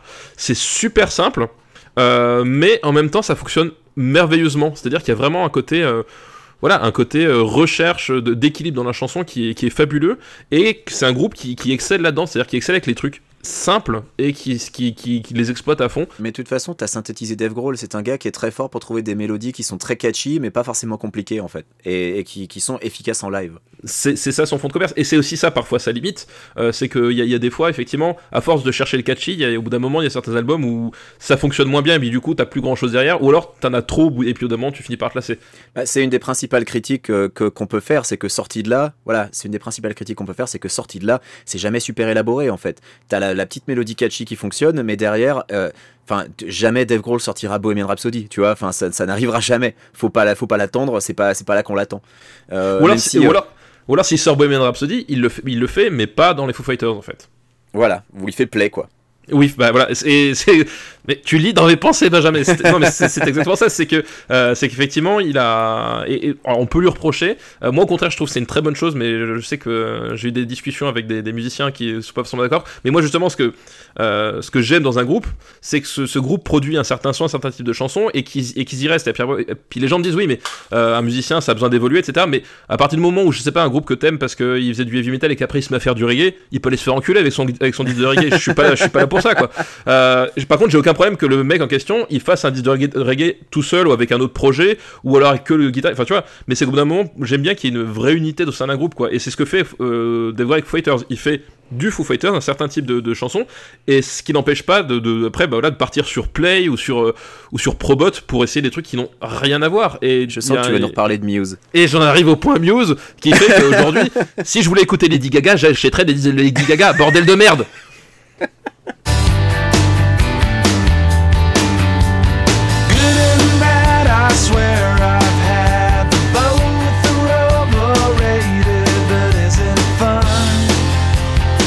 Euh, donc après euh, le et il ne faut pas mâcher ces mots le chef-d'œuvre euh, View, on arrive sur Halo. Euh, Halo, alors déjà, ce qu'on peut dire, c'est que le gameplay est pas terrible, et puis la direction artistique façon Playmobil, bon, euh, voilà, ça va, les couleurs flashy. C'est pas trop possible, ouais. C'est pas possible. Bon, euh, blague à part, c'était, c'était petite parenthèse pour nos amis euh, qui ont acheté une Xbox One. Ils sont deux, donc ça va, on va pas, pas trop se faire d'ennemis. Euh, bah, c'est la moitié de notre auditoire déjà. C'est vrai, s'ils sont deux et qu'on en a quatre, en fait, ça fait la moitié. Bordel. Je suis pas un très bon commerçant, en fait, Benjamin. Il va falloir qu'on, augmente en compétences sur ce, sur ce, sur ce côté-là. Je fais un sur LinkedIn pour ça. c'est exactement ça. Euh, bref, euh, Halo, c'est une chanson que je n'aime pas du tout, en fait. Voilà, je vais vous faire très simple. Euh, pour moi, c'est la balade rock FM ultra caricaturale. c'est vraiment le truc foutu là pour faire un, pour faire un duo avec Kid Rock. Enfin, un truc. je fais, je, je, j'arrive, j'arrive vraiment pas à rentrer dans cette chanson, quoi. Bah écoute, on peut le dire, on arrive à la phase B du vinyle. Euh, et, ouais, non, mais vraiment, ouais. Et on, on arrive au moment où, euh, où, ça commence à plus du tout aller, en fait. Euh, c'est, on a mis 1h20 à arriver à la deuxième moitié de l'album, mais je pense que on va pas mettre 1h20 à terminer parce que euh, ouais. on arrive sur des morceaux qui sont vachement moins intéressants, qui sont euh, pour la plupart relativement quelconques. Euh, et donc des morceaux sur lesquels j'ai pas forcément beaucoup de trucs intéressants à dire. Mais euh, le truc, c'est que même le groupe n'a pas grand chose d'intéressant à dire. Euh, rien que l'intro de, de, Halo, on dirait qu'ils veulent recycler celle de Time Like These en plus acoustique. Sauf que Times Like These, elle est pas trois albums plus tôt. Non, non, elle est trois places plus tôt sur le même album. le solo, le solo en, pilote automatique, il rappelle l'outro de New Way Home ou même le riff de Learn to Fly. Enfin, c'est vraiment un morceau. moi perso, je, je, je, le trouve mais d'une enfin d'une incongruité totale. Euh, et d'ailleurs, euh, c'est curieusement un des morceaux les plus mystiques qu'ait jamais écrit Dave Grohl, parce que ça parle de Dieu, ça parle de prière, et puis euh, dès les premières lignes, ça dit oui, bon et mauvais, j'ai connu les deux, ils sont surcotés, le bien comme le mal. Ouais, ben c'est un peu comme son opinion de l'époque sur sa propre chanson, parce que à, l'époque, quand il parlait du morceau, il évoquait Tom Petty, Guided by Voices, Cheap Trick. Ouais, ben perso, moi je préfère mille fois réécouter Mary Jane's Last Dance de Tom Petty que, ce morceau complètement fade et, sans grande personnalité. Hein. Franchement, Hello, c'est le début de la, catastrophe pour le reste de l'album. Voilà, et en plus, c'est une chanson qui dure 5 minutes. Pas une, pas deux, pas trois, pas quatre, 5. Euh, c'est ultra long pour une chanson qui te, qui te gave dès la première minute. Euh, c'est une chanson, euh, voilà, qui, en plus, il y a, un truc qui, est encore révélateur. On parlait justement juste avant de, la capacité de Dave à sortir des, des mélodies un peu catchy les Fighters, s'il y a bien un truc où ils s'illustrent pas et dans, lequel ils ne vont jamais rentrer dans le panthéon du rock'n'roll, c'est pour leur solo. Je sais pas, les, solos mémorables dans les Foo Fighters, voilà. Et, là, cette chanson, c'est parfaitement ça. C'est-à-dire qu'il y a un solo qui arrive, et en fait, le truc, genre, il est posé là. Je pense que moi, ma théorie, c'est que ils ont posé la guitare par terre et qu'ils ont marché dessus et qu'ils ont oublié et qu'ils ont fait oh merde putain c'est pas pas fini puis ils l'ont reprend parce que le truc il, y, a, rien qui se dégage et euh, ça fonctionne vraiment vraiment pas du tout et, euh, j'ai recherché j'ai fouillé un petit peu et euh, et après, c'est une chanson qui a été très très très très très très très très peu jouée en live euh, Halo. C'est pas trop surprenant. Hein. À tel point que quand je cherche en fait les euh, les, archives euh, les archives des Fighters sur l'ensemble des, des setlists que, que j'ai puisque puisque j'ai quelques archives, je trouve eh ben aucune trace de Halo. Alors je ne sais pas s'ils l'ont jamais joué ou s'ils l'ont joué à, à, deux concerts et que les mecs ils ont oublié de le noter dans la liste, mais c'est une chanson voilà qui est complètement délaissé de, euh, de la setlist par le groupe en live et que je pense strictement aucun fan n'a envie de, réclamer. Voilà, c'est la chanson, euh, c'est la chanson euh, comme comme le chantait Renaud. Il, me, fallait 10 titres, j'en avais 10 titres et j'en avais que 9, ouais. voilà, bah c'est c'est ça, c'est cette chanson là quoi. Et je vais en rajouter un dernier truc sur cette chanson, c'est que le refrain en fait a un peu servi de brouillon au refrain d'un morceau qui depuis est devenu emblématique des Foo Fighters. C'est quasiment exactement la même chose que le refrain de Best of You.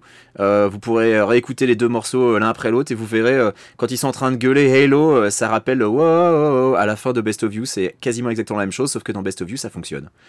Voilà, je pense qu'on a, bien mis une balle à Halo, on peut passer à la suivante. Wake up, dreaming, I can't stand your screaming, drowning out these prayers, just some words without meaning. Spare all the preaching, my secrets worth keeping. Donc, nous voilà à Lonely As You. Euh, Lonely As You, qui est, euh, qui est la huitième chanson, qui a failli à un moment donné être le, titre de l'album. Euh, parce qu'en fait, quand ils. Non seulement ils, ils savaient pas comment faire les compositions, mais en plus, ils avaient aucune idée du titre. Donc, en fait, ils avaient une liste de, titres. C'était un, un livre, en fait. Tellement ils avaient pas d'idée du truc. Et Lonely As You faisait partie des, des, idées possibles. Et il y, a, y, a, y a un truc qui, qui est très étrange avec cette chanson. Je retiendrai qu'une seule chose, en fait. c'est le son à 1 minute 31 euh, de, de, la chanson. Il y a un, un riff de guitare.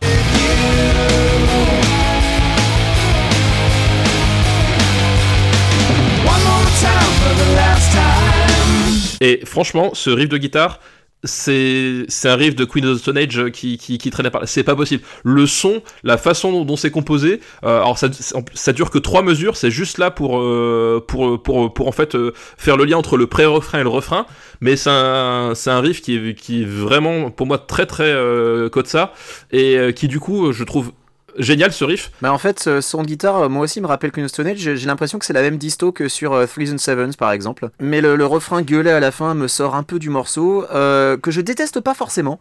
Euh, de la phase B, c'est peut-être euh, un des morceaux euh, qui m'embête le moins. Euh, pour moi, le côté lancinant de la voix fonctionnait pas mal. par contre, je déteste l'intro, mais alors vraiment. Ouais. mais dès que le morceau commence, un peu, je suis un peu plus dedans. je me, suis me laisse entraîner par la basse. et la, la, la construction du morceau est suffisamment peu banale pour que je m'y perde en fait. Euh, qu'est-ce qu'un couplet, qu'est-ce qu'un refrain? Et c'est complètement voulu parce que euh, Dave Grohl voulait que cette chanson soit leur Sgt Pepper. Alors c'est raté, hein, mais euh, mais il y a un côté déconstruit qui, qui, qui, me séduit un petit peu. Donc de la phase B, c'est peut-être mon deuxième morceau préféré. Ouais, en fait c'est ça. C'est que moi ce qui, me, ce qui me paume aussi, c'est que je, je, déteste la mélodie de l'intro. Je trouve ça super plat et, et j'aime pas non plus la fin. Euh, mais justement, ce, ce, son, euh, ça permet de me raccrocher et qui permet et, et, ça fait, ça fait un espèce de, de, joli, pont en fait pour le, dans la structure du, morceau.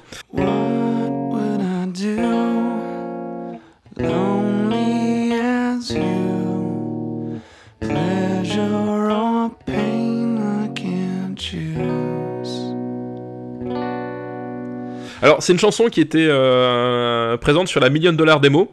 Et euh, là, c'est pareil. Euh, en termes de, de, version qui n'a rien à voir.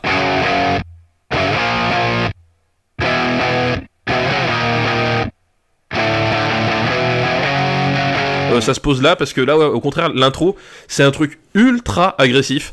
Euh, vraiment, ah, c'est super hardcore avec Dave qui gueule comme un putois, ouais. C'est la chanson a rien à voir, c'est que.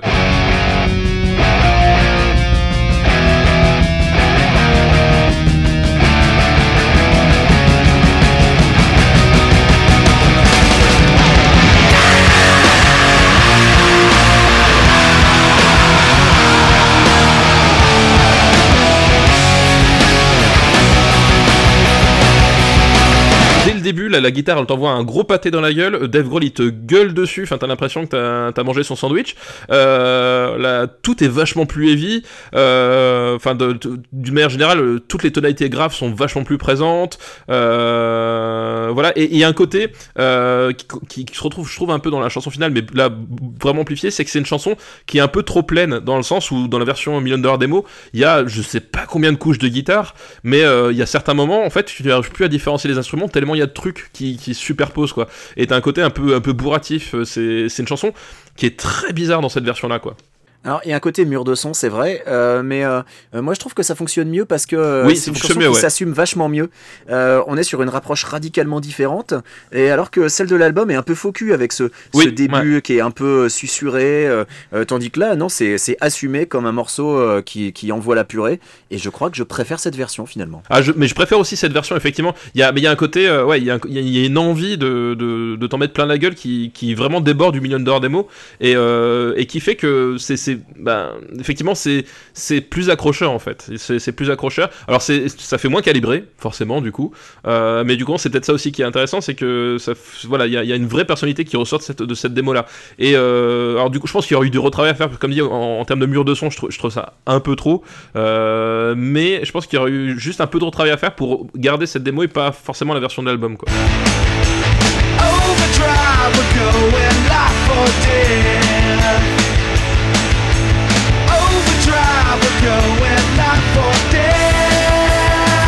Nous arrivons maintenant. Attention, c'est un gros morceau.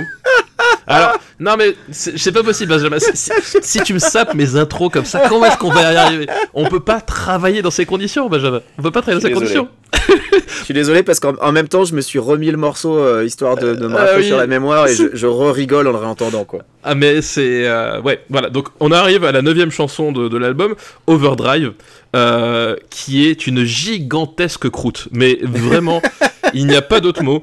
voilà, quand les gens viennent me voir et me disent ouais les Foo Fighters c'est juste Nickelback avec un chanteur plus connu, si t'as entendu que cette chanson, je peux pas te donner tort. Ah ce morceau-là leur donne raison complètement. C'est c'est abominable de, du début à la fin. C'est une bouillie mais dégueulasse quoi. Et euh, voilà, et, tu, voilà, tu, Benjamin, vous l'avez entendu, il a hurlé de rire parce qu'il a écouté le morceau.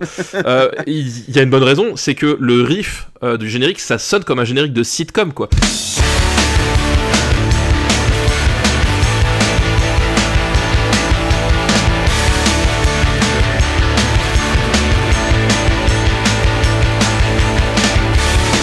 Atroce. Comment tu peux faire un truc pareil ah, mais c'est genre, tu vois, quand euh, au bout de 5 saisons, on te sort un générique alternatif, bah voilà, là le riff, c'est un générique alternatif de Friends. C'est ah, horrible. C'est horrible. horrible. Euh, et, ensuite, pendant environ 2 ou 3 secondes, je pense c'est entre la 22e et 25e seconde, t'as l'impression qu'il y a un ersatz de Go With The Flow. C'est vraiment très similaire, ça dure pas longtemps du tout, mais genre, euh, attendez, qu'est-ce que ça fout là? Et hop, ça repart. Euh, ensuite, c'est archi pop. Enfin, perso, je, je, peux pas du tout. Je, je, peux comprendre que ça plaise à certains, hein, mais, mais moi j'ai l'impression d'entendre Weezer qui essaierait de faire une cover de métal, quoi. Et autant Weezer, quand ils font une cover de Toto, ça fonctionne parce que c'est exactement la même chose. quand ils essaient de faire du métal, ça fonctionne pas du tout. Donc euh, non, c'est plat, c'est d'une tristesse. On dirait que même Taylor Hawkins s'emmerde à la batterie. Oui. Euh, les paroles sont nulles. Enfin, oh là là, quelle catastrophe ce morceau. Mais c'est une, oh là là, c'est une purge, une purge. Ouais, c'est, mais c'est, euh, bah, moi, l'autre comparaison que j'avais, c'était, imagine que d'ailleurs Strat, il joue bourré, quoi. C'est vraiment ça, quoi. c'est, euh, et, j'adore d'ailleurs Strat, hein. je, suis un grand fan, mais justement, c'est, genre d'ailleurs Strat, ça, ça, joue à un certain niveau de. Là, c'est, on dirait un mec qui a essayé de faire pareil, sauf qu'ils sont bourrés, ils savent pas ce qu'ils font. C'est, euh, c'est atroce. C'est vraiment, je, voilà. Et d'ailleurs Strat, c'est un autre niveau de technicalité. J'adore les Foo Fighters, mais d'ailleurs Strat, techniquement, ah, ils sont largement au-dessus. Donc, oui. non, là, c'est pas possible. Overdrive, c'est, oh là là, quelle horreur. Ouais, c'est grosse purge, grosse grosse purge.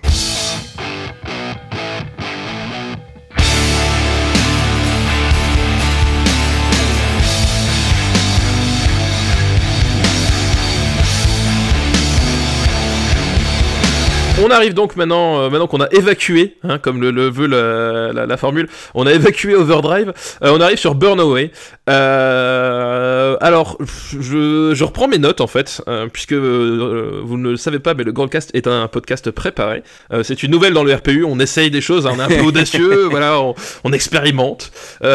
et en fait, c'est une chanson, je, je, remarque que j'ai rien écrit dessus parce que. Alors voilà, moi j'avais balancé dans le conducteur, je suis le seul à avoir écrit du truc. j'ai rien, j'ai rien à dire. C'est euh, autant Overdrive, j'avais de la haine à expulser, autant Burnaway.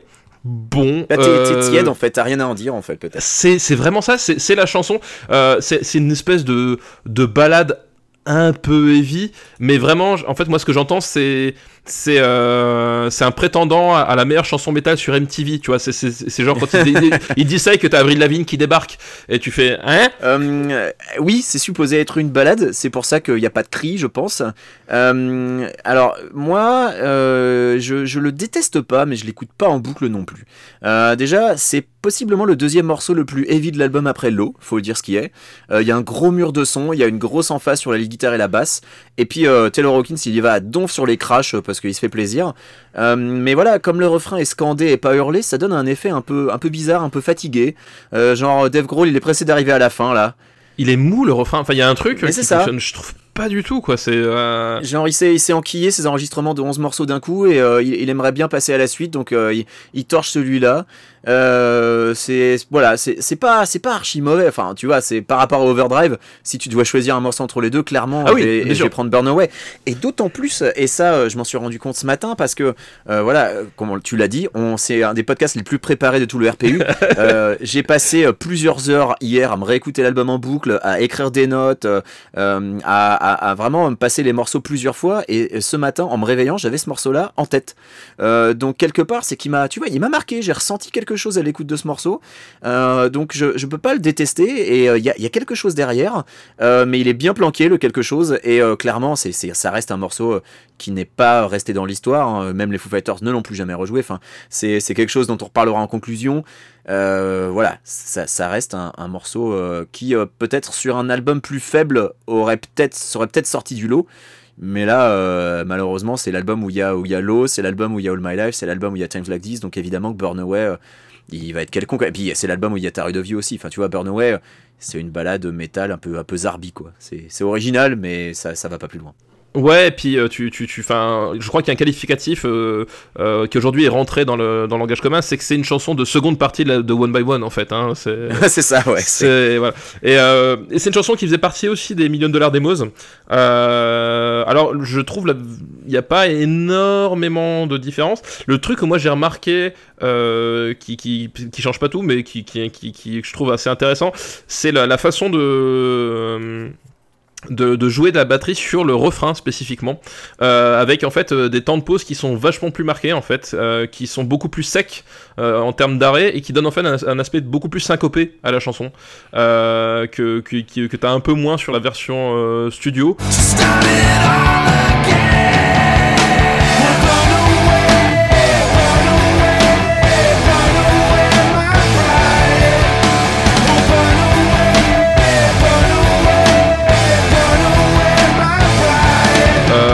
Après je trouve le, mur de son encore plus imposant, mais ça c'est ça c'est un truc qui revient beaucoup dans les dans ces enregistrements Meander Demo, c'est que les murs de son ils sont allés à fond quoi, ils ont ils ont amené tout le camion de guitare, ils ont fait jouer en même temps.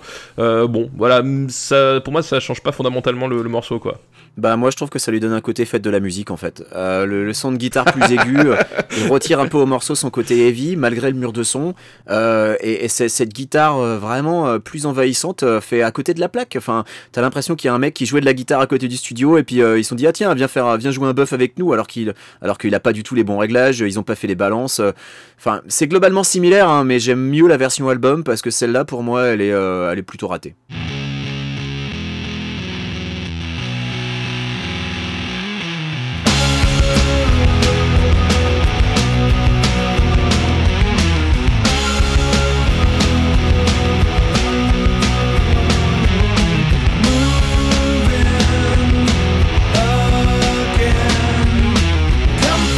Voilà, euh, onzième chanson et dernière chanson avec euh, Comeback, donc euh, je reviens.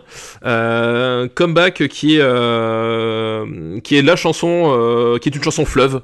c'est 8 minutes, non 7 minutes 50. 7 minutes 50, c'est presque 8 minutes. Hein. C'est presque le morceau le plus long du répertoire des Foo Fighters, parce que je n'inclus pas Play, puisque Play c'est Dave Grohl tout seul. Mais voilà. Effectivement, c'est la chanson la plus longue du répertoire des Foo Fighters, ce qui la met déjà à pas, parce que, ben, on, comme on l'a dit, les Foo Fighters c'est des chansons de, de stade avec de la mélodie Donc techniquement, c'est pas un groupe qui va s'amuser à faire beaucoup euh, de choses progressives en termes euh, rock and roll, on va dire. C'est pas du rock prog. Euh, là, ils essaient de faire un truc. C'est un morceau qui fait plus créature de Frankenstein qu'autre chose parce que après le break à 3 minutes 45, t'as l'impression que c'est carrément une autre chanson.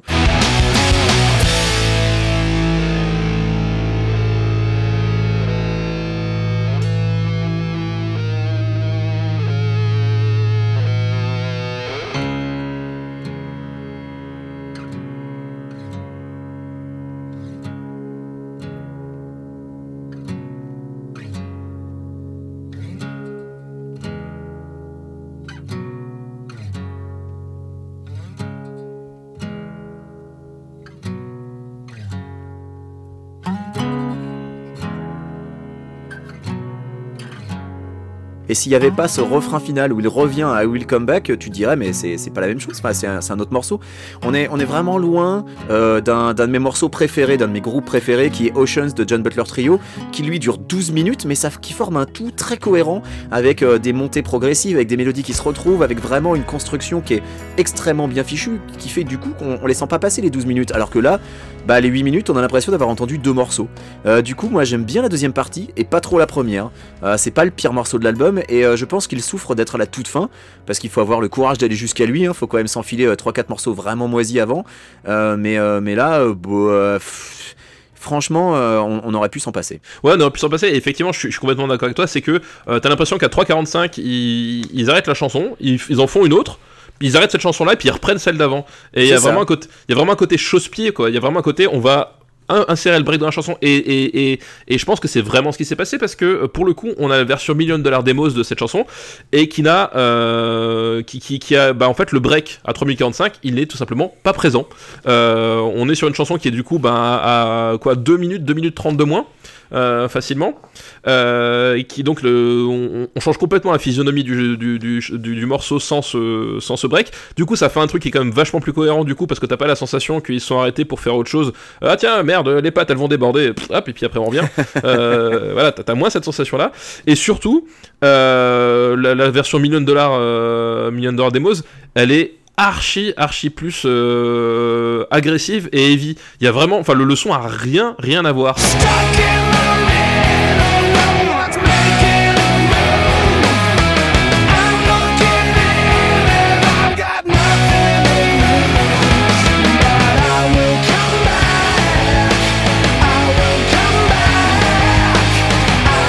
Pareil sur une chanson de nouveau avec des guitares qui sont vachement envahissantes. Hein, vraiment, t'as as, des couches de guitare à n'en plus finir, mais t'as un aspect euh, euh, plus rude en fait, euh, plus rude et et qui fonctionne vachement mieux. C'est-à-dire que moi, par exemple, Comeback dans la version album, j'aime pas trop le refrain quand il fait I will come back. Il y, a un truc qui fonctionne pas du tout, alors que là, justement, il le chante pas de la même façon. C'est pas introduit pareil en, en, termes de construction de chanson.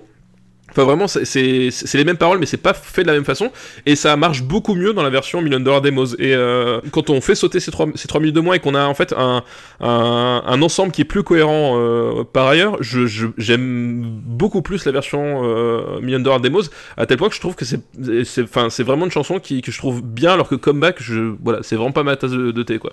Alors moi je vais aller encore plus loin. Euh, je suis d'accord que je préfère aussi cette version Million Dollar Demos, mais euh, mais paradoxalement tu me remets les 3 minutes de la fin après cette version là et pour moi ça passe vachement mieux.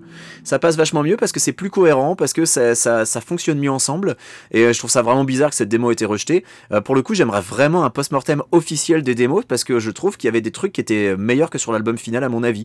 Donc si, si, on pouvait avoir une explication de ce qui leur plaisait pas, ce qui a, fait que tel morceau a été dégagé alors que tel morceau a été gardé, euh, bah euh, franchement je serais, largement preneur. Ouais non mais complètement effectivement là ça fait partie des, choix qui se comprennent pas trop, surtout qu'en plus, voilà, comme dit, euh, il voulait revenir à, un truc un peu plus électrique, quoi, par, avec cet album, et, et, sur toute cette seconde moitié, et notamment sur, sur Comeback, on est sur un truc au contraire bah, qui, qui est très plat, c'est très étrange quoi. Mais du coup, s'il y a qu'une seule version à écouter, selon moi, euh, à choisir entre les deux, même si t'as pas le break, euh, faut prendre la version million dollar demos quoi. Ouais, je suis d'accord.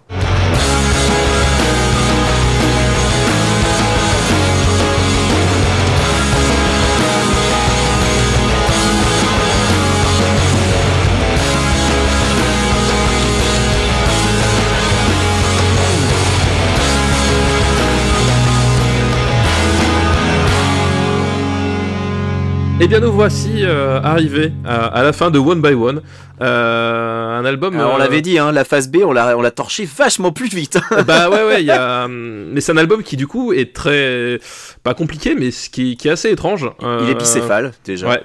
Très bicéphale. Alors qu'il y a que 11 chansons, parce que tu vois, d'habitude, quand tu fais un album bicéphale, bah, tu fais, euh, je sais pas, Melancholy and Zenfield Sadness, tu vois. Tu, tu, fais, tu fais deux fois 14 chansons. Non, là, 11 chansons, voilà, c'est, on a c'est presque un EP avec euh, son, accompagné de, sa, de ses phases B, quoi. Il y a vraiment un, côté. Euh, ouais, c'est ça, il y, a, y a, ce côté-là, ouais. Très phase B sur les, sur les autres morceaux. Mais, alors, paradoxalement, comme j'ai dit, c'est un, c'est un album, c'était à peu près la période où j'avais lâché les, j'avais lâché les, les Foo Fighters.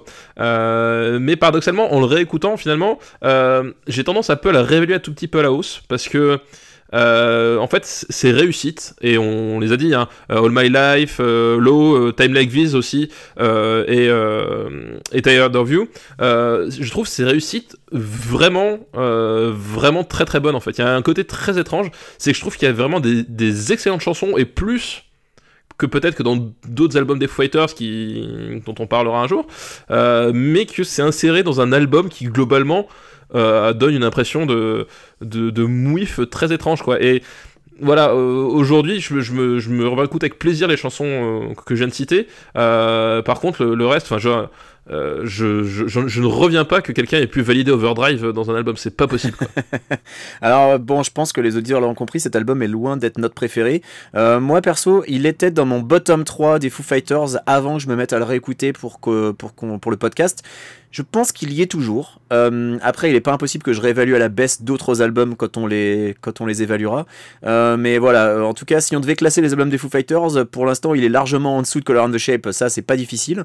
et puis, pas que pour nous. Hein, même Dave Grohl, qui au départ était très satisfait de l'album, de même que les autres membres du groupe, c'est par la suite dit frustré d'avoir dû le rusher. parce que maintenant, quand il en parle, il dit il y a quatre morceaux qui sont bons et puis il y en a sept qu'on n'a plus jamais joué. Bah oui, c'est assez évident. Quand tu écoutes tout l'album, tu t'en rends bien compte. La première moitié est définitivement au-dessus du reste, euh, avec euh, des morceaux qui sortent du lot, et puis euh, la, seconde est le plus qu'oubliable, pour ne pas dire pénible. Il y a, vraiment des morceaux, je, zappe, j'essaye même pas, c'est Overdrive, je peux même pas l'écouter. Dave Grohl l'avoue lui-même, à tel point qu'effectivement, enfin, on l'a dit sur plusieurs chansons, et c'est aussi le cas sur Comeback, c'est des chansons qu'ils ont quasiment jamais joué en live, même à l'époque de la tournée de l'album.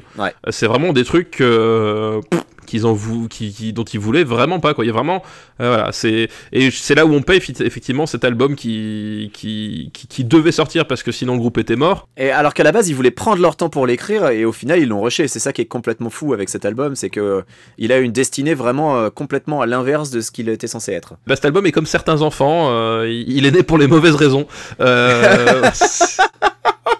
Euh, c'est ça fait un peu les, on vous aime les enfants mais bon on n'a pas le choix parce que sinon on va en tôle tu vois on a fait un enfant pour sauver notre relation voilà meilleure idée jamais c'est ça, c'est exactement ça, mais c'est ça. One by one, c'est l'enfant que l'enfant que tu fais pour sauver ta relation. Et effectivement, euh, c'est pas si tu fais pas l'enfant pour pour, pour lui-même, c'est pas ça au pas le coup. Et l'album, c'est pareil quoi. Et là, ça sent ça sent vraiment.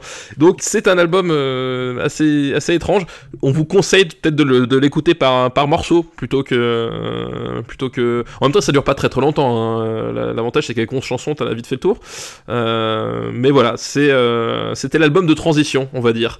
L'album de transition parce que euh, comme on l'a dit, euh, le paradoxe aussi, c'est que avec cet album-là, c'est là que les Foo Fighters vont enfin trouver un socle euh, solide pour construire l'avenir du groupe en fait. 55 minutes quand même, hein. il n'y a pas un morceau en dessous de 4 minutes. Hein. Ah ouais, 55 minutes ah ouais, C'est ça le paradoxe, c'est qu'il y a 11 titres, mais les 11 titres font tous 4 minutes 30 en moyenne. et il y a 1, 2, il y a trois morceaux au-dessus des 5 minutes, presque 4 avec Avidol. Non, non, le problème c'est que les chansons longues sont chiantes. Et c'est ça un des plus gros problèmes de l'album pour rester sur les durées, les trois chansons les plus courtes, c'est All My Life, Low et Times Like These. Enfin, je veux dire, euh, je l'invente pas, quoi. C'est. Donc comme quoi, voilà, comme quoi l'économie est, une bonne chose. Et effectivement, euh, quand tu es dans un groupe comme les Fighters qui fait de la musique euh, destinée principalement aux Foo Fighters, t'as parfois intérêt à essayer de viser une certaine euh, efficacité, on va dire. Voilà, exactement. Eh ben écoute Benjamin, je te remercie euh, pour, pour, pour ton intervention, pour tes, pour tes éclairages. Euh, pour ben, ton, je te remercie pour ton efficacité, Stéphane, justement. Ce sera le, ce sera le mot du jour. Ce sera le mot du jour, efficacité. apprenez à l'écrire. On vous souhaite une, une très bonne fin d'année ou début d'année, selon le moment où vous très écoutez. Très joyeuse fête. Alors, normalement, d'ici à la sortie, Noël sera passé, mais peut-être pas le nouvel an. Ça va dépendre d'à quelle vitesse tu peux le monter. Non, non, moi, la rédaction s'engage. Il, arrivera, il arrivera avant le nouvel an. Voilà. Oh, ben écoute. Parce qu'en fait, c'est, pas compliqué. À, au-delà d'une certaine date, je ne peux plus le monter, donc il faut que ce soit monté avant. Effectivement, c'est un peu comme l'album en fait. Voilà. Euh, avant de partir en tournée, tu vas être obligé de le rusher. Exactement, c'est une mise en abîme et, euh, et c'est aussi ça la force du Growlcast, euh, c'est que il y a un projet artistique derrière, tu vois. Ce ne sont pas que des voix euh, qui parlent de Dave Grohl. voilà, ben on vous remercie beaucoup pour votre fidélité. on se retrouve le mois prochain avec un, un, nouvel album. On ne peut pas vous dire lequel parce qu'on ne sait pas lequel. Voilà, pour une fois, on a des pistes de travail, mais en fait, ça va dépendre de beaucoup de facteurs. Mais on a des pistes de travail, mais je pense qu'on va parler de quelque chose de sympa parce qu'il y aura Dave Grohl dedans. On vous remercie beaucoup on vous dit à bientôt. Suivez-nous sur Twitter, Facebook, euh, comme vous voulez. On, s'en fout, vous êtes libre. Suivez-nous si, vous nous aimez. Sinon, allez vous faire foutre, comme le voulait la, la, chanson euh, des White Rabbits. Euh, et puis, je vous dis à bientôt. Des bisous. Ciao.